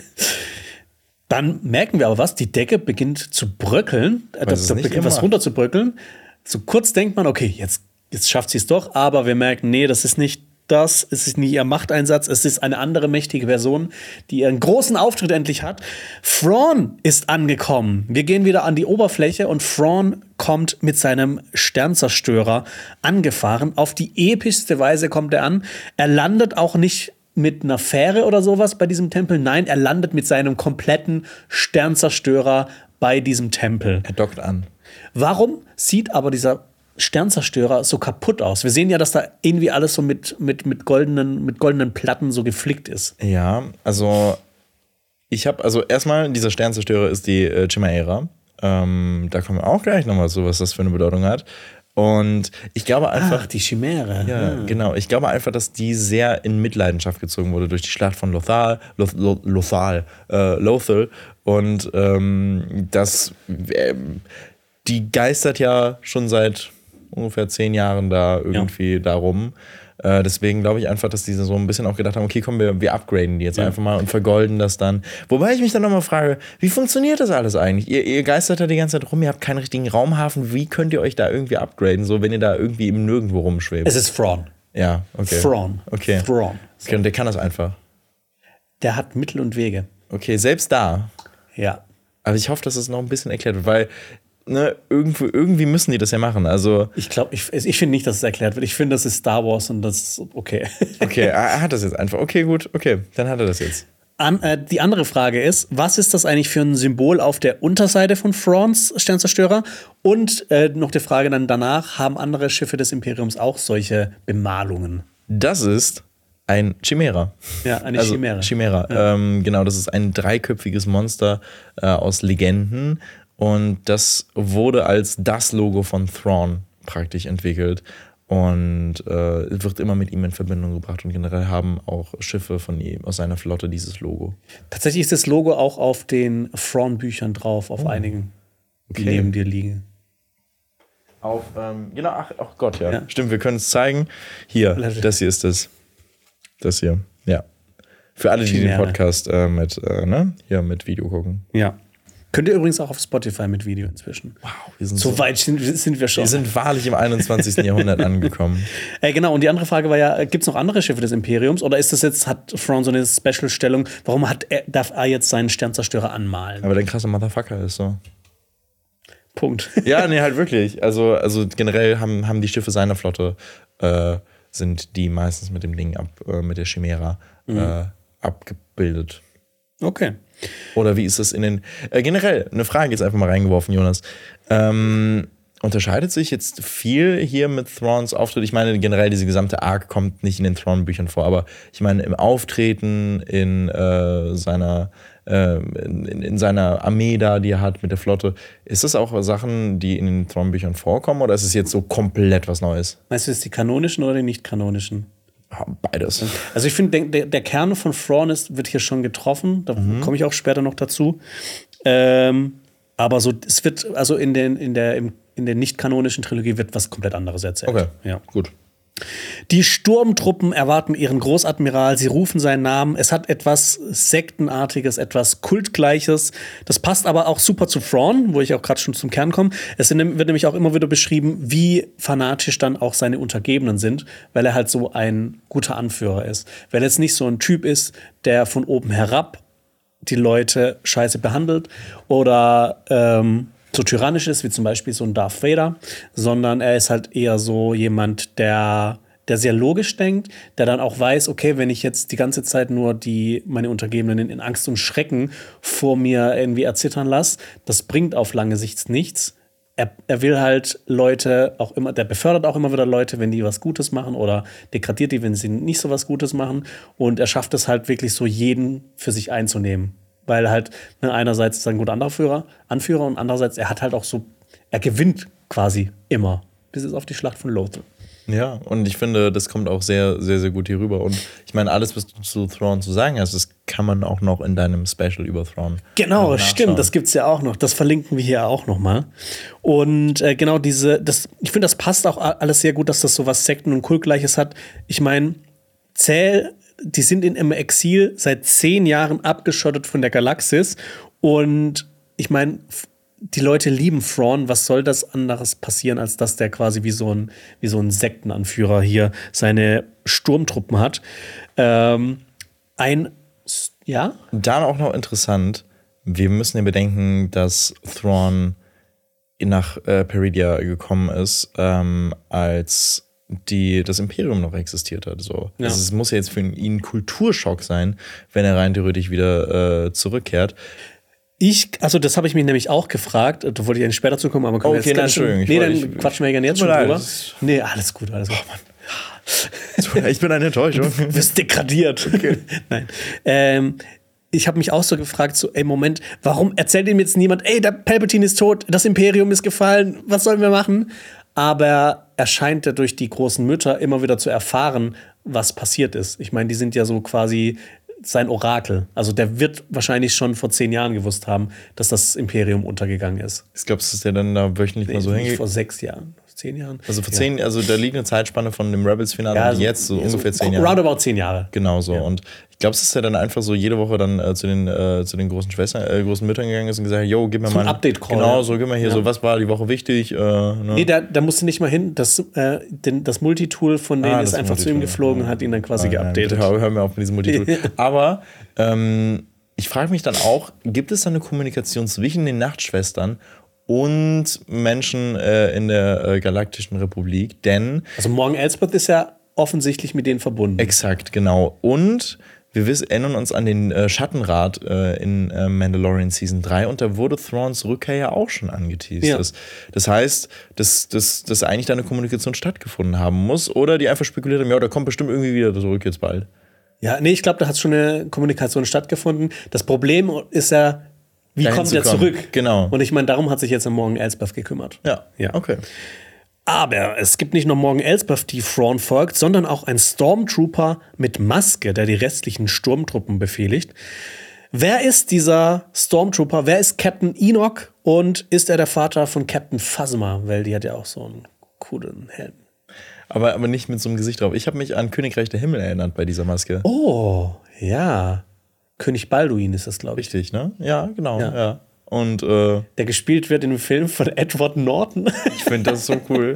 Ich weiß nicht. Also kurz zur Erklärung, äh, Königreich der Himmel, das spielt in Kreuzzüge. Da gibt es einen König, der hat, der leidet unter Lepra, unter Lepra-Erkrankung, der basiert auch auf einem äh, wahren König. Und ich glaube, das ist König Balduin. Und der trägt halt eine Maske, um diese Krankheit zu verbergen. Und der wird in dem Film gespielt von Edward Norton. Ich finde das, immer- ich find das immer so erstaunlich, wenn man, wenn man sich das mal ins Gedächtnis ruft, weil er Ja. trägt die ganze Zeit diese Maske. Ja, aber wer ist dieser Captain Enoch? Dieser Captain Enoch, Ja. ähm, das ist eine gute Frage. Also ich, also Der ist ich, neu. Ja, weil, weil, weil, weil ich habe dich nämlich auch gefragt, so kommt, kommt der in den Thrawn-Büchern vor, aber anscheinend nicht. Nein, nein. Der ist komplett neu. Ja. Es Aber kommen es ist- an, immer andere vor, aber das ist scheint was Neues. Aber Jonas, ist es vielleicht Ezra Bridger? Oder jetzt, ich habe auch gedacht, so, ist das jetzt wirklich Ezra Bridger? Nee, ich glaube, es ist Marok. Der Okay. ist mit seinem, mit seinem, mit seinem, der, der, der Staub, der in das er zerfallen ist, dieser Nebel, ist dann in die andere Galaxis gereist und jetzt in Captain Enoch. Also das heißt, äh, Enoch ist gar nicht, der ist frisch geboren gerade. Ja, genau. Nee. Äh, übrigens, in der Bibel gibt es auch einen Enoch, Enoch, der war ein Prophet. Und Captain Enoch wird gespielt von Wes Chatham. Und da freue ich mich schon. Ich hoffe, man wird ihn auch ohne Maske sehen. Da, der ist bekannt aus der, einer der besten Sci-Fi-Serien überhaupt, The Expanse. Da spielt er Amos. So einen relativ gefühlslosen Killer. Der aber Teil der Crew ist und der aber doch irgendwie so ein gutes Herz hat. Es ist, äh, The Expanse ist auch eine Serie, die noch bei mir auf der Liste steht, nachdem ich Game of Thrones irgendwann abgearbeitet habe, dann werde ich mich, Nee, danach musst du House of the Dragon schauen. dann muss ich auch so, ich muss so viel tun. Und Ahsoka auch noch gucken. Ja, aber du hast ja noch Zeit. Du hast ja noch Zeit. Ja, so, das stimmt. Frauns großer Auftritt ist jetzt endlich gekommen. Er geht extrem langsam, also wirklich extrem langsam. Extrem geil. Vom- Vom Sternzerstörer zum Tempel der Nachtschwestern. Und wir sehen auch, dass seine Uniform wie die Rüstungen der Stormtrooper auch nicht mehr so ganz frisch aussieht. Thrawn spricht dann mit den Nachtschwestern Morgan und Co. Ähm, die Nachtschwestern scheinen mächtig Respekt vor Thrawn zu haben. Sie verneigen sich vor ihm, er verneigt sich aber nicht vor ihnen, er begrüßt sie nur. Und es wird unmissverständlich deutlich gemacht, welchen Respekt und welche Ehrfurcht er in Person hervorruft. Und ich finde das halt schon krass. Drei große Schwestern der Nacht, äh, drei große, große Mütter der Nachtschwestern verneigen sich vor Thrawn. Das, ich finde das schon extrem krass. Das ist Oder wie war's bei dir? Ey, voll. Also ich meine, ich kenne, äh, ich kenne jetzt auch nur aus Rebels und so, aber ich finde, er hat immer so eine krasse Präsenz. Und ich finde, Ja. das hat er auch hier. Lars Mikkelsen macht das wirklich Ja, perfekt. Also es ist, ja. es ist so. Ja. Ähm, ich muss mich Das immer. doch gar nicht gesagt. Ja, ich muss mich immer noch mit dem Look anfreunden, weil es sieht immer noch so ein bisschen weird aus, wenn er dann da so mit seinen roten Augen da steht. Es Ja. ist noch so ein bisschen, okay, es wirkt noch so ein bisschen off, aber ich, ich kann mich damit sehr gut anfreunden. Ja. Es wird auch von einer Fracht gesprochen, die Thrawn von Peridia mitnimmt. Und da, was ist, was kann das sein? Mhm. Äh, ich habe mich die ganze. Was? Koks. Koks, ja, okay. Credits. Credits. Nee, was, äh, was, was denkst du, was es ist? Ich habe ehrlich gesagt gar keinen blassen Schimmer. Auch nicht. Es sieht aber so aus, als, als ob da irgendwelche Leute drin sind, vielleicht. Also, das sind ja so, ich glaube, da könnte eine Mhm. un- Person reinpassen. So Untote, äh, weiß ich nicht, dass er da jetzt auch noch irgendwas Aber es muss ja irgendwas krasses, also äh, ich glaube, es muss irgendwas krasses sein, dass er halt theoretisch die Galaxis erobern könnte, noch mit dem Restimperium zusammen und seiner Geheimwaffe. Vielleicht machen sie auch so ein Reveal wie in Andor, dass, äh, dass, äh, dass, dass die Sachen, an denen die Leute im Gefängnis gearbeitet haben, äh, die Sachen sind für den äh, Todesstern. Ah. Und dass das jetzt hier dann auch irgendwann so am Ende so eine Post-Credit-Scene kommt, dass das, weiß ich nicht, äh, für die Starkiller Base irgendwas gewesen ist. Also, ich habe auch schon so vermutet im Vornherein, dass vielleicht kommt noch mal irgendwas mit Klonen, weil in der nicht-kanonischen Trilogie äh, ist es so, dass er vor allem mit Hilfe von Klonen die neue Republik richtig, richtig in die Knie zwingen kann. Aber ich glaube nicht, dass jetzt Klone drin sind. Oder vielleicht doch. Aber- Und für, für, für so Klon, für so Klonzylinder, um die herzustellen, ist das auch zu klein. Oder es könnte auch sein, okay, das fällt mir jetzt ein, ähm, in der nicht-kanonischen Trilogie gibt es Wesen, die heißen Isalamiri. Und das sind Wesen, die die Macht verdrängen können. Sie bilden quasi so eine unsichtbare Blase um sich. Und in dieser Blase kann keine Macht gewirkt werden. Und deshalb, ne, ich meine, sein taktisches Geschick, die Klone, dann noch eine riesige Flotte, die er findet. Und diese Isalamiri, die sorgen halt dafür, dass der halt ein richtig krasser Gegner ist für die neue Republik. Also, wenn das jetzt so wirklich ist, dass, dass er jetzt dann dahin kommt, äh, wieder ähm, in unsere Galaxis, also in die Star Wars Galaxis, ähm, dann hat er wirklich viel äh, Macht. Ja. Also ich bin, ich bin auch wirklich gespannt, was das jetzt so genau ist. Ich habe halt ein bisschen die Befürchtung, dass sie Thrawn irgendwie so abhandeln jetzt in Nein. Folge 7. Nein, das machen die nicht. Bitte nicht. Ja, aber ne, ähm, wo, wo kommt denn davor? Also, ich, also ich, du hast ja auch schon gesagt, vielleicht hat er einen sehr großen Einfluss darauf, dass die erste Ordnung entsteht. Ja. Ja, auf jeden Fall. In dem Special, das ich auch gemacht habe, da geht es auch darum, er kommt ja ursprünglich aus den unbekannten Regionen und Palpatine ist deshalb auch so sehr an ihm interessiert, weil Thrawn kennt sich da halt aus. Und äh, Palpatine ist ja auch später da und Exegol ist in den unbekannten Regionen und von da aus wird auch die ähm, erste Ordnung aufgebaut. Viele Theorien, ist da. ob da was passieren wird, werden wir natürlich in den, Folgen, in den, kom- äh, in den äh, kommenden Folgen sehen. Die Nachtschwestern haben Thrawn mit Informationen versorgt. Er wusste schon vorher, dass Morgan ihn retten wird. Eine Frage von mir wäre dann halt so gewesen, warum Morgan nicht direkt sagt, ey, das Imperium ist gefallen, Palpatine ist tot. Aber ich glaube, dass das halt schon vorher erzählt wurde. Aber ich finde es dann immer so ein bisschen schade, dass sowas nicht gezeigt wird. Also ich finde das, manche Serien machen das, das so. Du erwartest eigentlich so seit drei Staffeln, dass die eine Person der anderen erzählt, ey, der hat deinen Vater gekillt, zum Beispiel. Und freu dich auf Game of Thrones, Staffel 8, weil da wird es so einen Moment geben, da wird einfach weggeschnitten und du denkst dir so, ist das euer Scheiß Ernst? Okay, ich, Ja. bin, ich bin gespannt. Aber die ersten vier Staffeln sind großartig. Das, das, das habe ich oft Ja. genug gehört. Thrawn kennt Balin Skull schon, aber unter seinem Rang, nämlich ein General Balin Skull. Er kannte den Jedi, jetzt ist aber Balin etwas komplett Neues. Thrawn ähm, trifft dann aber auch auf Sabine Wren und das ist auch das ist ihm auch neu. Kennen sich die beiden eigentlich schon persönlich? Also sind, sind die sich wirklich schon mal so Angesicht zu Angesicht gegenübergestanden? Oder äh, war das bisher nur so, dass sie ist halt Teil der Ghost und äh, hat halt immer gegen die gekämpft. Ich habe es jetzt nicht mehr ganz vor Augen, aber ich glaube, es ist eher, also ich glaube, es ist eher wirklich was mit Teil der Ghost Crew zu tun Ja. hat, oder? Oder, oder erinnerst du dich daran, dass die beiden mal gegenüberstanden? Nee, es gibt nicht, also Hera hat ihn schon persönlich gesehen, Ezra hat ihn schon persönlich Richtig. gesehen. Und ich glaube, das war's dann auch. Ich glaube auch, oder? Also vielleicht, vielleicht mal, irgendwie irgendwo mal gesehen. Äh, es tut mir leid, aber ich, äh, aber ich glaube, ne, also die, die Ghost Crew, die hat sich einen Namen gemacht in der Ja, Galaxis, ja, ne? Der Fall. kennt die ja. Sabine will nur ihren Teil der Abmachung erfüllt bekommen und nicht lange um den heißen Brei herumreden. Wo ist eigentlich Ezra? Und Thrawn sagt, dieses eigennützige Ziel wird unsere gesamte Galaxis verändern. Und das stimmt, finde ich auch so eine kleine Entscheidung oder so eine Entscheidung, so eine simple Entscheidung von Sabine, drückt sie jetzt auf den Knopf und zerstört sie die Karte oder nicht, wirkt sich auf so viele große Dinge aus. Und es hat so eine Freundschaft, die die Geschichte verändert von dieser ganzen Star Wars-Galaxis. Und das hat äh, mich auch an ein Zitat aus Herr der Ringe erinnert, von Boromir. Der sagt, ein seltsames Geschick, dass wir so viel Angst und Zweifel, äh, Zweifel erdulden wegen eines so kleinen Dinges. Oh mein Gott, das, äh, aber es, ist, es stimmt. Es ist halt so viel, äh, es sind so viele Geschichten, wo einfach wirklich so, ein, so eine kleine Geschichte eigentlich passiert. Ja. Und äh, das so krasse Auswirkungen auf so eine gesamte Welt hat. Ja. Ähm, Thrawn will dann Balin Skulls Abmachung mit Sabine ehren. Sie bekommt alles, was sie braucht, um Ezra zu finden. Aber der Knackpunkt dabei ist natürlich, sie wird auf Peridia gestrandet sein. Denn wenn Thrawn mit seiner Flotte wieder losfliegt, gibt es keine Möglichkeit für die jetzt noch irgendwie zurückzukommen, sie die ihr bekommt- bekannt ist. Richtig, aber sie kommt, bekommt die Option, auch mit der Flotte rein theoretisch mitzufliegen. Ja, das macht sie aber auch so ein bisschen stutzig, weil sie so denkt, so, hä, warum hilft er mir jetzt? W- Und wir erfahren erst später, was eigentlich Frons eigentlicher Plan ist und warum er eigentlich diese Abmachung ehren will. Sabine lernt dann ihr Reittier kennen. Laut Untertiteln ist das ein Heuler. Und was ist das eigentlich für ein Reittier?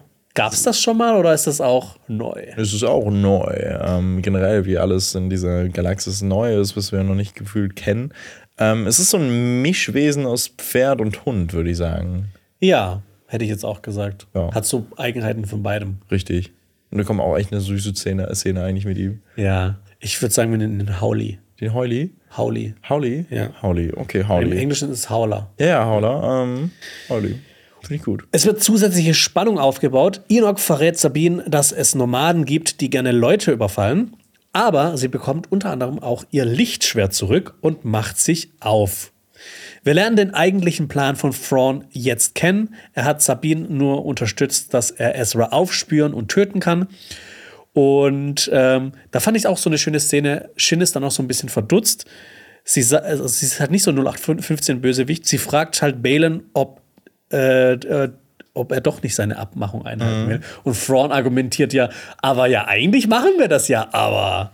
Ne? Ich meine, die, die Abmachung ist jetzt erfüllt. Was jetzt danach passiert, das haben wir nicht geklärt. Weiß man nicht, ja. ja. ja. Ich finde es auch so, ich finde, da prallen da auch nochmal Welten aufeinander. So wirklich Thrawn als dieser kaltblütige, äh, durch, durchtriebene äh, Mann.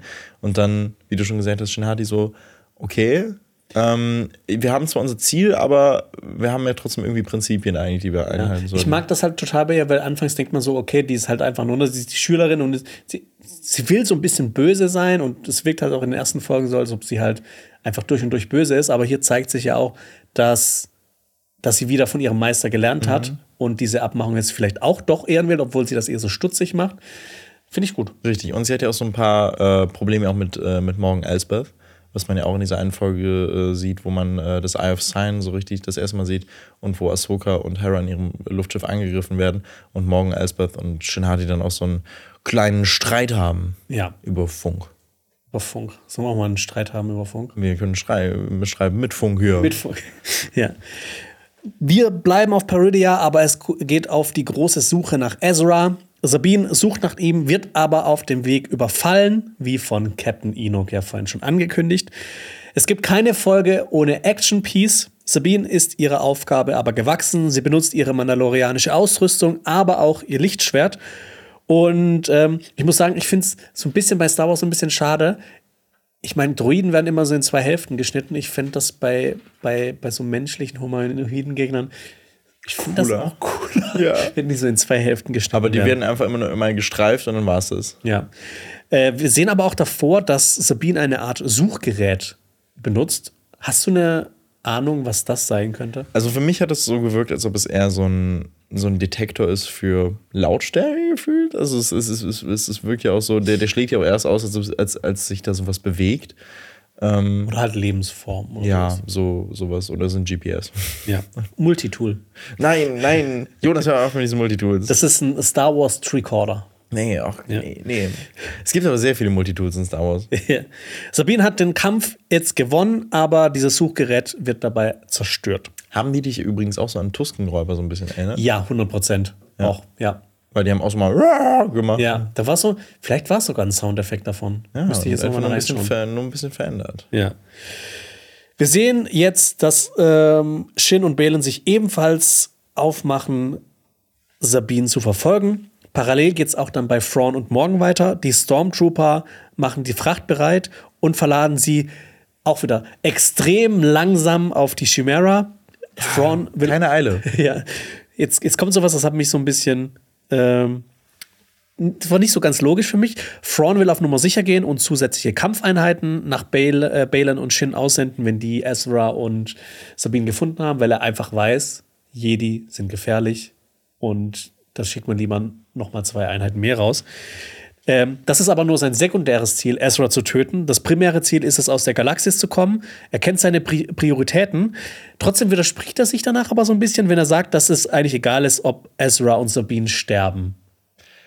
Ja. Also. Da war ich auch so, also ich, ich frage mich auch generell, ist Peridia eigentlich gar nicht so groß, dass das, das, das ähm es scheint ja, es scheint alles so nah beieinander zu liegen, so zehn Kilometer entfernt. Warum haben die dieses Dorf nie gefunden? Genau, wo ich mir auch so gedacht habe, okay, gut, ähm, also ich hätte eher auch gedacht, dass man wirklich irre lange über Peridia irrt und, und, und Thrawn in der Zeit eigentlich easy abreisen kann, ja. aber anscheinend irgendwie nicht. Und ja, ich fand das auch ein bisschen sehr suspekt. Ja. Es gibt auch ein bisschen Comic Relief in der Folge, die eigentlich schon sehr bedrückend und düster ist, finde ich, was auch sehr am Soundtrack liegt. Äh, Sabine ist pisst auf Howley, weil der einfach beim Kampf abgehauen ist. Und ähm, Howley, die können sich natürlich wieder vertragen, und Howley führt sie zu einem neuen Hinweis. Die beiden treffen nämlich auf ein kleines Wesen mit Rückenpanzer. Und nee, das ist kein Teenage Mutant Ninja Krebs, sondern ein Noti. Ein Noti. Ich habe Anfang, ich, ich habe ich hab keinen Teenage Mutant Ninja Krebs, was ich auch sehr gut finde. Ähm, aber ich habe an, an die Steinwesen aus Frozen gedacht. Kein Plan. Hast du. Frozen nie geguckt? Doch, ich habe Frozen gesehen und ich habe auch sehr oft das Lied gesungen. Das sind diese Steine, die sich so einrollen können und äh, die, die, Keine- die, die Elsa äh, geholfen haben, als die. Äh, ich weiß es nicht mehr. komm, Ich habe gar kein Bild im Kopf. Es sind. Ach, nee, warte, das, das muss ich jetzt hier, warte hier. Ähm, überbrück, über, überbrück meine kurze Google-Suche mal mit was Lustigem. Was Lustigen. Äh, übrigens, äh, ich habe Mhm. das durch die Untertitel herausgefunden, dass die Noti heißen. Deshalb Ja, ich auch. hilft auch immer wieder, äh, die englischen Untertitel anzuschalten, weil das halt, äh, das sind nicht nur Untertitel, sondern da ist auch quasi für ähm, Gehörlose. Nee. Ah, doch, das kommt mir irgendwie bekannt vor, doch jetzt, wenn Ja, jetzt, wo du mir Die, zeigst. äh, ja, diese, ne, also wenn ihr mal äh, Frozen äh, Stein, Steinwesen oder so googelt, dann äh, so, so Trolle, das sind so Trolle. Ja, die englischen Untertitel kann ich immer sehr empfehlen, weil da halt auch äh, Beschreibungen drin sind. Ja, Zum Beispiel dann, wenn Howley grunzt, steht das dann halt auch drin. exakt. Und, und ganz ehrlich, das sind auch Namen, die du niemals erfahren hättest, wenn du nicht in den Untertitel reinguckst. Also Ja, außer wenn du dann halt wirklich danach recherchierst. Genau, aber sonst würdest du es halt nicht erfahren. Es scheint so, als ob die Heuler die Fressfeinde der Noti sind. Hab ich für mich so ein bisschen gedacht, weil die haben schon sehr Angst vor ihm und der scheint auch Hunger zu haben, Howley. Ähm, der knurrt nämlich die Noti immer wieder an. Sabine und der eine Noti nähern sich langsam an. Der Noti erkennt das Symbol der Rebellenallianz auf Sabines Schulter und er hat das gleiche Symbol als Anhänger um seinen Hals. Die Luft scheint rein zu sein, die beiden haben sich angefreundet und wir sehen, dass plötzlich viele weitere Noti auftauchen. Star Wars hat es mal wieder geschafft. Sie haben wieder irgendwelche süßen kleinen Wesen. Die sind auch wirklich so. ja, Ich habe mir gedacht, oh, was, äh, what, what a nice little gentleman he is. Ja. Wir- wirklich, er, er, er, er mit seinem Outfit dann auch noch so. Und Ja. ich, ich war so, ach Mensch, Ja. wie süß. Ja. Und äh, die kennen anscheinend auch Ezra Bridger, weil Sabine redet ja Ezra Bridger, Ezra Bridger und sie so, ah, Ezra Bridger. ja, den kennen wir. Ja. Balin und Shin treffen auf die Überreste des Kampfes von Sabine. Balin kannte Ezra nicht, weil der zu jung war. Und Ezra ist ein Boken-Jedi. Was ist denn ein Boken-Jedi? Kam das schon mal vor? Ähm, erwähnt noch nicht, aber einen Boken gibt es auch in unserer wirklichen Welt. Ich weiß, Oder Bocken? Weil ich eins besitze. Nein, du besitzt Ja. einen Boken. Okay, ja, dann erzähl du, was ein Boken ist. Ich war ja viele Jahre im Kendo, Ja. japanischer Kampfsport mit, mit Schwert. Und da gibt es einerseits die, bekannten Schwerter, das sind diese Bambusschwerter, das ist, wo man auch so eine Rüstung trägt und anderen auf den Kopf haut. Und es gibt auch die Boken, das sind ähm, quasi Übungsschwerter. Die wurden halt auch eingesetzt, damit man sich nicht mit richtigen Schwertern verkloppen muss und sich dann tötet, sondern halt einfach nur Holz hat. Und ähm, beim Kendo wird das in den sogenannten Katas eingesetzt. Das sind sowieso zeremonielle Kampfformen, wo man halt so eine, so eine Reihe an Bewegungen und an Sachen durchgeht und damit auch so ein bisschen so das flüssige Ausführen von so Techniken übt. Und deshalb habe ich zu Hause auch einen Boken. Ich bin auch ein Boken-Hedi. Geil. Oh Ja. Hast du's, wann wurde das das letzte Mal benutzt? Dein Boken. Das ist tatsächlich auch schon so 15, 16 oder 17 Jahre her. Okay, aber wer hast du das lange gemacht? Ja, so drei Jahre lang.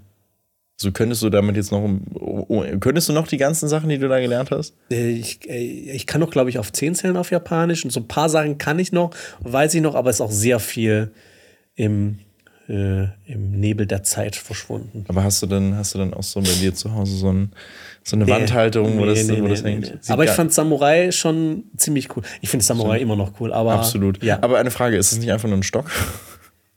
ja, aber der ist halt geformt wie ein Schwert. Ah, okay. Ja. Okay.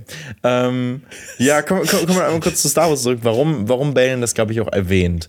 Ähm, ich glaube, es ist so ein bisschen, ähm, so ein bisschen, soll es nicht unbedingt beleidigend sein, aber so, dass, dass er damit Ezra degradieren möchte. Denn so ein Boken ist ja kein richtiges Schwert, sondern eher so ein Fake-Schwert.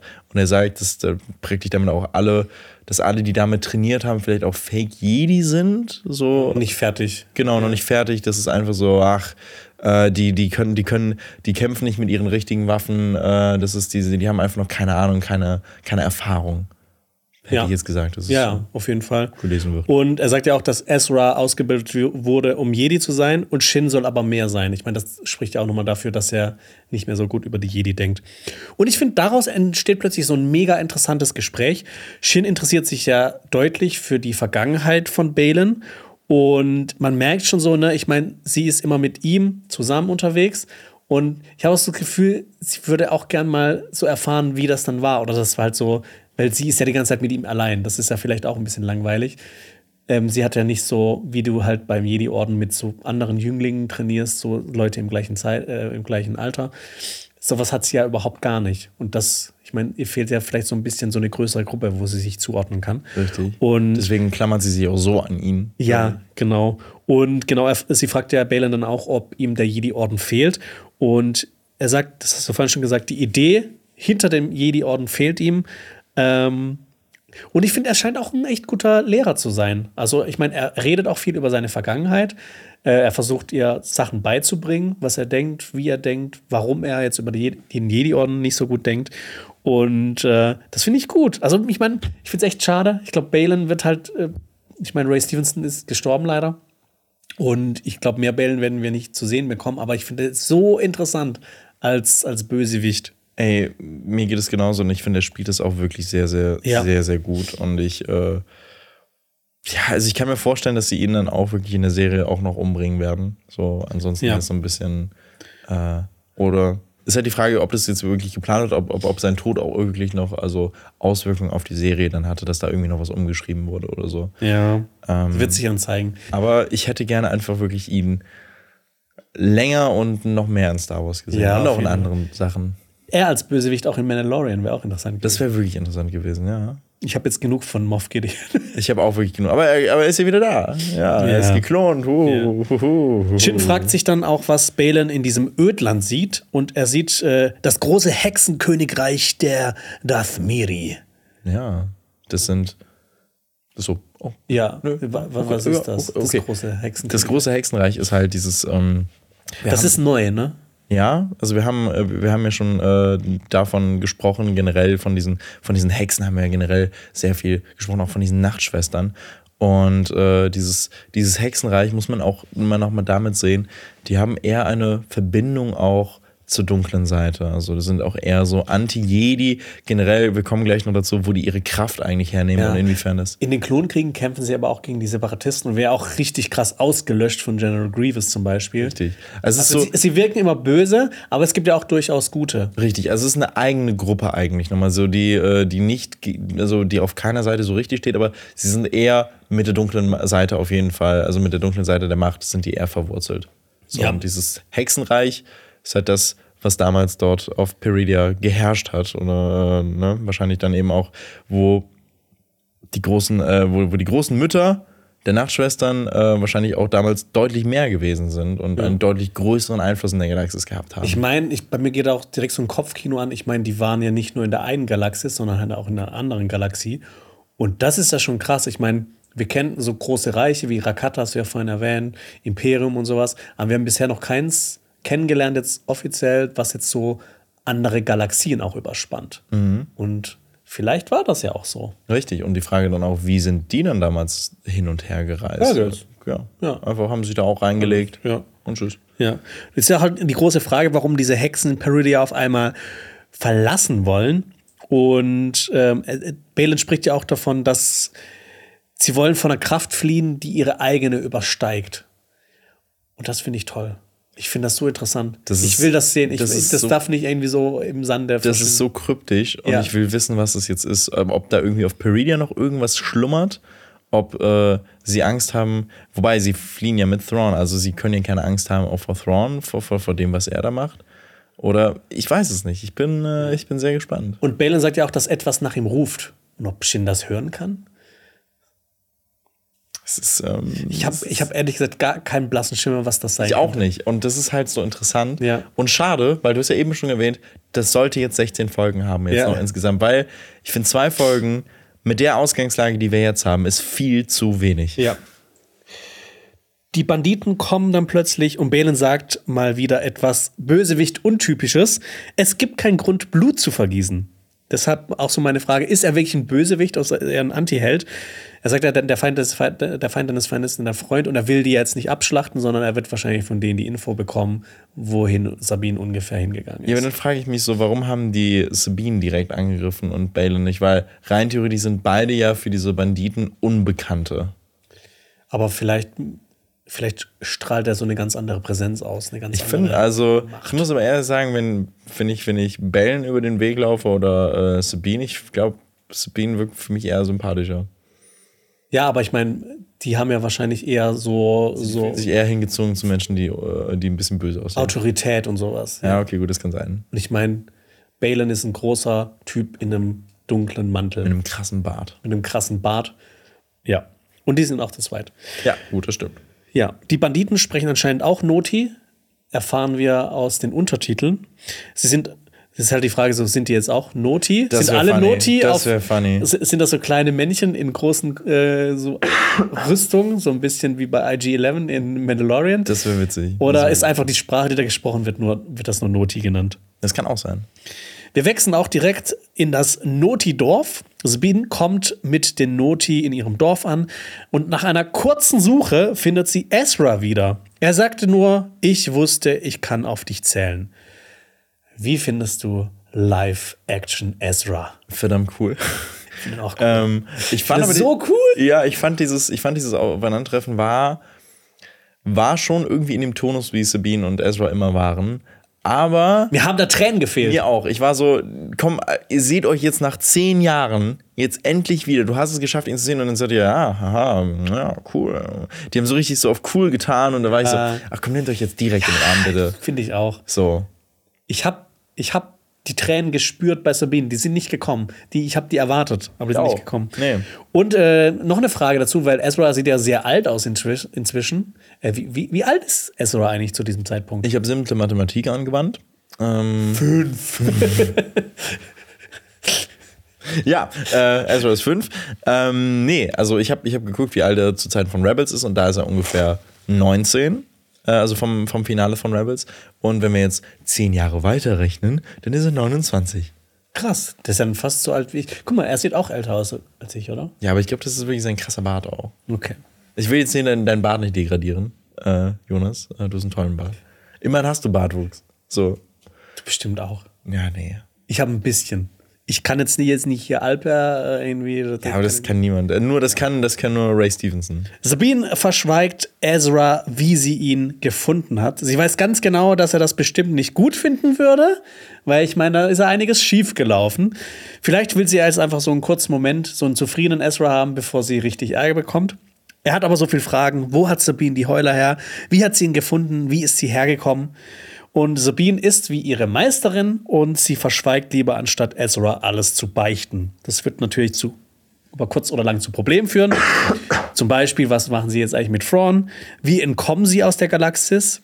Weil Ezra denkt ja bestimmt, sie hat irgendeinen Weg, aber die wissen ja nicht, dass Ahsoka noch mit den Purgles kommt und dass Thrawn weg sein wird, aber egal. Und äh, auch so können die halt auch gegen Baden und Shin gewinnen, weil Ezra weiß nur, okay, Thrawn ist da bestimmt irgendwie, aber das, das ist keine unmittelbare Bedrohung. Aber Sabine ist von ihm ausgestattet worden mit Sachen. Und wenn sie das weitererzählen würde, dann wäre eigentlich klar, okay, vielleicht sollten wir jetzt eher auf der Hut sein. Ja. Okay, wir kommen zurück zum Tempel der Nachtschwestern. Die Nachtschwestern haben nämlich Neuigkeiten für Thrawn und er ist ziemlich sad. Also er sieht auch echt so ein bisschen enttäuscht aus. Ein Jedi kommt mit Hilfe der Purgles zur Hilfe. Morgan hat in der Zwischenzeit Thrawn eröffnet, dass Ahsoka für tot gehalten wird. Er sagte aber, dass die Jedi nicht zu unterschätzen seien. Und die Jedi haben wie die Nachtschwestern Tod und Wiederauferstehung, Wiederauferstehung für ihre Täuschungen zunutze gemacht. Hast du da, ist dir da irgendwas eingefallen, wo das so stimmt, dass die Jedi das gemacht haben? Außer hätte- jetzt vielleicht, ja, vielleicht Obi-Wan, weil der wird vielleicht auch für tot gehalten. Ja, also generell. gen- Yoda. Generell könnte man ja sagen, es gibt ja diese, diese, diese Machttricks, dass man, dass man äh, Wunden heilen kann, dass man Menschen rein theoretisch mit der Macht auch wiederbeleben kann. Aber ich wüsste jetzt auch nicht, inwiefern das jetzt Täuschung sein sollte. Ich glaube, das ist auch so ein bisschen, die Lager sind einfach nur gegeneinander, man will was Blödes über die andere äh, Ja. Person sagen. Ja.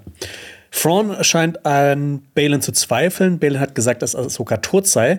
Er hält aber, also Thrawn hält Balin für makelbehaftet, da dieser mal Jedi war. Und Thrawn wäre nicht Thrawn, wenn er jetzt nicht annehmen würde, dass Ahsoka noch lebt. Natürlich. Er will außerdem Vorkehrungen treffen und Infos zu Ahsoka bekommen, weil das ist so das große Ding von Thrawn. Mit Hilfe von Informationen, mit Hilfe von Informationen zur Kultur, Hintergrund, Meister etc. schafft er es in seinem Hirn, in seinem höchst logischen Hirn, strategischen Kopf, taktischen, was weiß ich, schafft er es, seine Gegner, die Schwachstellen zu finden und die so zu überwinden. Und Thrawn will ein weiteres Mal die Hilfe der großen Mütter, nämlich ihre dunkle Magie. Und was ist eigentlich diese dunkle Magie?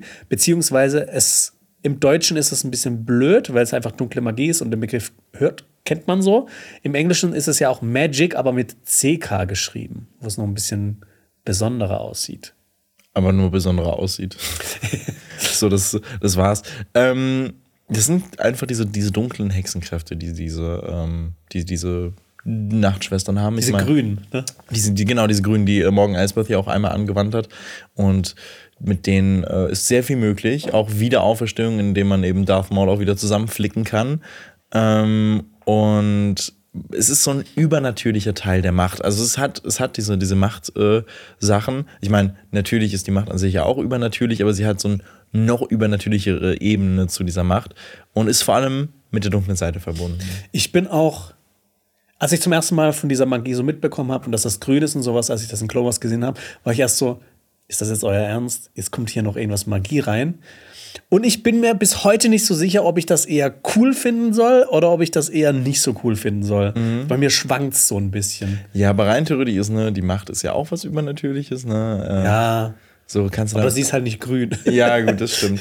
Ja, also ich meine, es ist immer so die Sache. Möchtest du den Kern von, von, von deiner Welt behalten? Also eben wirklich so Episode 4 bis 6 und äh, einfach wirklich nur bitte, bitte. So Purist. Genau, ja. bitte gib mir mehr davon, also aber wirklich nur davon. Oder sagst du, okay, diese Welt ist so gigantisch und bietet so viele Möglichkeiten, dass dann sowas auch möglich ist. Also ich verstehe beides ähm, dass man sagt, okay, gut, ich, ich finde das geil. Ich ja. verstehe auch vollkommen, wenn man sagt, ja, es ist mir so. Ich, ich muss ganz ehrlich sagen, ich weiß es nicht. Ich, ich finde manche Sachen cool, manche Sachen finde ich nicht so cool. Ich stehe nee, so ein bisschen Zum Beispiel die Welt zwischen den Welten, die, äh, die finde ich, die finde ich, äh, die finde ich, die finde ich gar nicht geil. finde ich wirklich, finde ja. ich furchtbar. So sorry. Und meine letzte Frage ist eigentlich, warum helfen diese großen Mütter Thrawn überhaupt?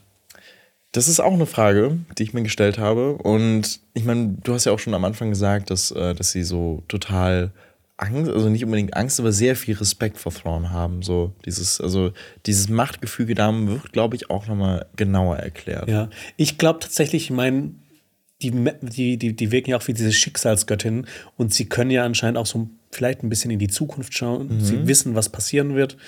Ähm, vielleicht sehen sie sein Schicksal, Frauns Schicksal. Vielleicht hilft Thrawn auch diese große, unüberwindbare Macht vor denen sie so Angst haben, irgendwie in den Griff zu bekommen oder so irgendwas. Oder das, die Möglichkeit, das Hexenreich wieder aufzubauen. Oder finden, sie finden einfach sau sexy. Das. Ja, dann kommt wieder das Multifunktionstool äh, äh, ins, ins Spiel und dann wird äh, hier ne, ein paar kleine, ja. kleine Damit Spielchen betrieben. Würde ich sagen, kommen wir zum Fazit der Folge. Es ist für mich so ein bisschen das große Einatmen vor dem großen Showdown in Folge 7. Das würde ja auch zur klassischen Dreiaktstruktur passen. Äh, wird Ezra Thrawn wieder begegnen? Werden Sabine und Ezra gegen Balin und Shin gewinnen? Wird Ezra Sabine verzeihen können? Und ich muss ganz ehrlich sagen, mir hat die sechste Folge sehr gefallen. Es war, glaube ich, bisher auch meine Lieblingsfolge, einfach weil Thrawn drin vorkam. Ähm, es ist natürlich ich habe eine Sache, die mir so nicht so gefallen hat, und das war halt so, dass es sehr, sehr, sehr convenient und einfach ist, dass Sabine so schnell auf Ezra stößt. Ja, das war wirklich so. Das wirkt halt so, als ob das ein Planet ist, innerhalb von 10 Kilometern Umkreis passiert alles. Warum hat Thrawn die nicht gefunden? genau, Beispiel? so. Ich meine, er hätte ja wirklich auch rein theoretisch, ich meine. Thrawn ist doch schlau. Genau, und die sind seit 10 Jahren da. Und ich meine, rein theoretisch hätte Ezra auch auf der komplett anderen Seite dieses Planeten sein können. Ja, aber das ist halt eine. Es ist so ein kleiner negativer Punkt, es ist immer noch Star Wars. Ich muss aber sagen, ich fand die Folge echt grandios. Ich fand die Musik extrem gut. Sie hat so was Archaisches, so was teilweise auch Mysteriöses, Religiöses, kommt sehr viel Orgel drin vor. Und ich finde, das hat immer so einen besonderen Touch. Ich meine, wenn man sowas, so Filme, Sci-Fi-Filme schaut wie Interstellar, dann merkt man auch schon, woher das kommt. Es kommt endlich mal so ein bisschen Fahrt auf. Figuren treffen auf andere Figuren, was schon lange angekündigt wurde. Alle haben so unterschiedliche Motive. Es, es gibt so mehrere Lager. Und ich finde das einfach super interessant. Äh, Thrawn kommt endlich vor und sein Auftritt ist einfach grandios inszeniert. Ähm, Balin mausert sich immer weiter und weiter und weiter zu meinem absoluten Lieblingsbösewicht aus Star Wars. Und ähm, ich finde, die Folge hatte auch viele große, epische Bilder. Es gibt viele Einstellungen, die einfach alles so überlebensgroß erscheinen lassen. Und vielleicht auch so ein Grund, warum mir das alles so gut gefallen hat, mich jetzt einfach extrem an Dune erinnert. Das liegt zum Beispiel dran, so Thrawn als der Imperator mit seiner fanatischen Legion, die großen Mütter so als Bene Gesserit-Ersatz, die ja auch als quasi auch immer Hexen genannt werden bei Dune, und Ezra so als Auserwählter, der bei der lokalen Bevölkerung so untergekrochen ist. Und äh, auch so die großen Bilder, die haben mich auch teilweise so äh, an Dune erinnert. Und ja, es hat mir sehr gut gefallen. Wie war es denn bei dir? Äh, sorry, ich gebe noch eine Punktzahl. Ich wollte eigentlich so sieben von zehn Punkten geben, aber allein schon wegen Thrawn sind es bei mir acht von zehn Punkten. Okay. Ähm, ich, ich wollte mich noch nachfragen. Weil das war für mich Fanservice. Von Thrawn bin ich richtiger Fan. Okay, ja. ich verstehe. Das heißt aber dann, das war der gute Fanservice. Ja. Ähm, der für mich gut ist. Fanservice. Ja, nö, finde find ich, auch, find ich auch solid und gerechtfertigt. Ähm, aber gut, dass du es nur erwähnt hast. Ich wollte, wollte mich fragen, okay, wo ist jetzt, wo, wo ist der Dune-Vergleich da gewesen? Aber ich sehe das. Wo ist die Inspiration? Genau, wo, wo ist denn die Oculus Rift Brillen? ähm, ich fand, äh, also ich fand, es hatte auch sehr krasse Dune-Züge. Und ich muss auch sagen, es ist meine Lieblingsfolge bisher definitiv.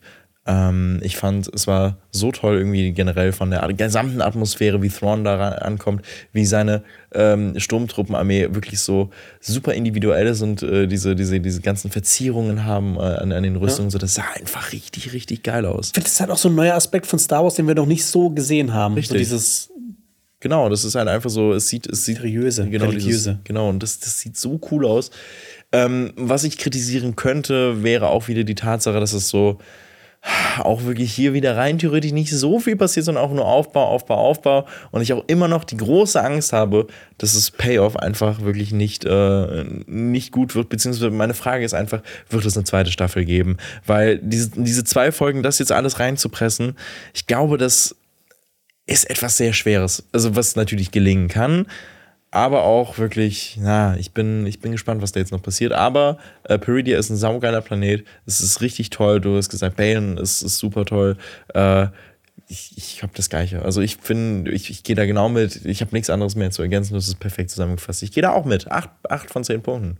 Okay, dann hoffe ich, dass euch diese Folge heute gefallen hat. Die nächste Folgenbesprechung kommt, wie gesagt, erst in zwei Wochen zur ähm, siebten und achten Folge. Und da sind wir auch schon wieder durch Richtig. mit einer Folgenbesprechung Wahnsinn. zu einer ganzen Serie. Ich hoffe, euch hat die Folge gut gefallen. Deshalb ähm, solltet ihr uns folgen und uns auch äh, gut bewerten auf Spotify. Das würde uns sehr freuen. Und dann äh, schaut euch gerne unseren letzten Podcast von letzter Woche an. Und äh, dann sehen wir uns dann, äh, hören wir uns dann hören. nächste Woche wieder. Alles auditiv hier. Auf Cinema Strikes Back. Tschüss. Möge die Macht mit euch sein. This is the way.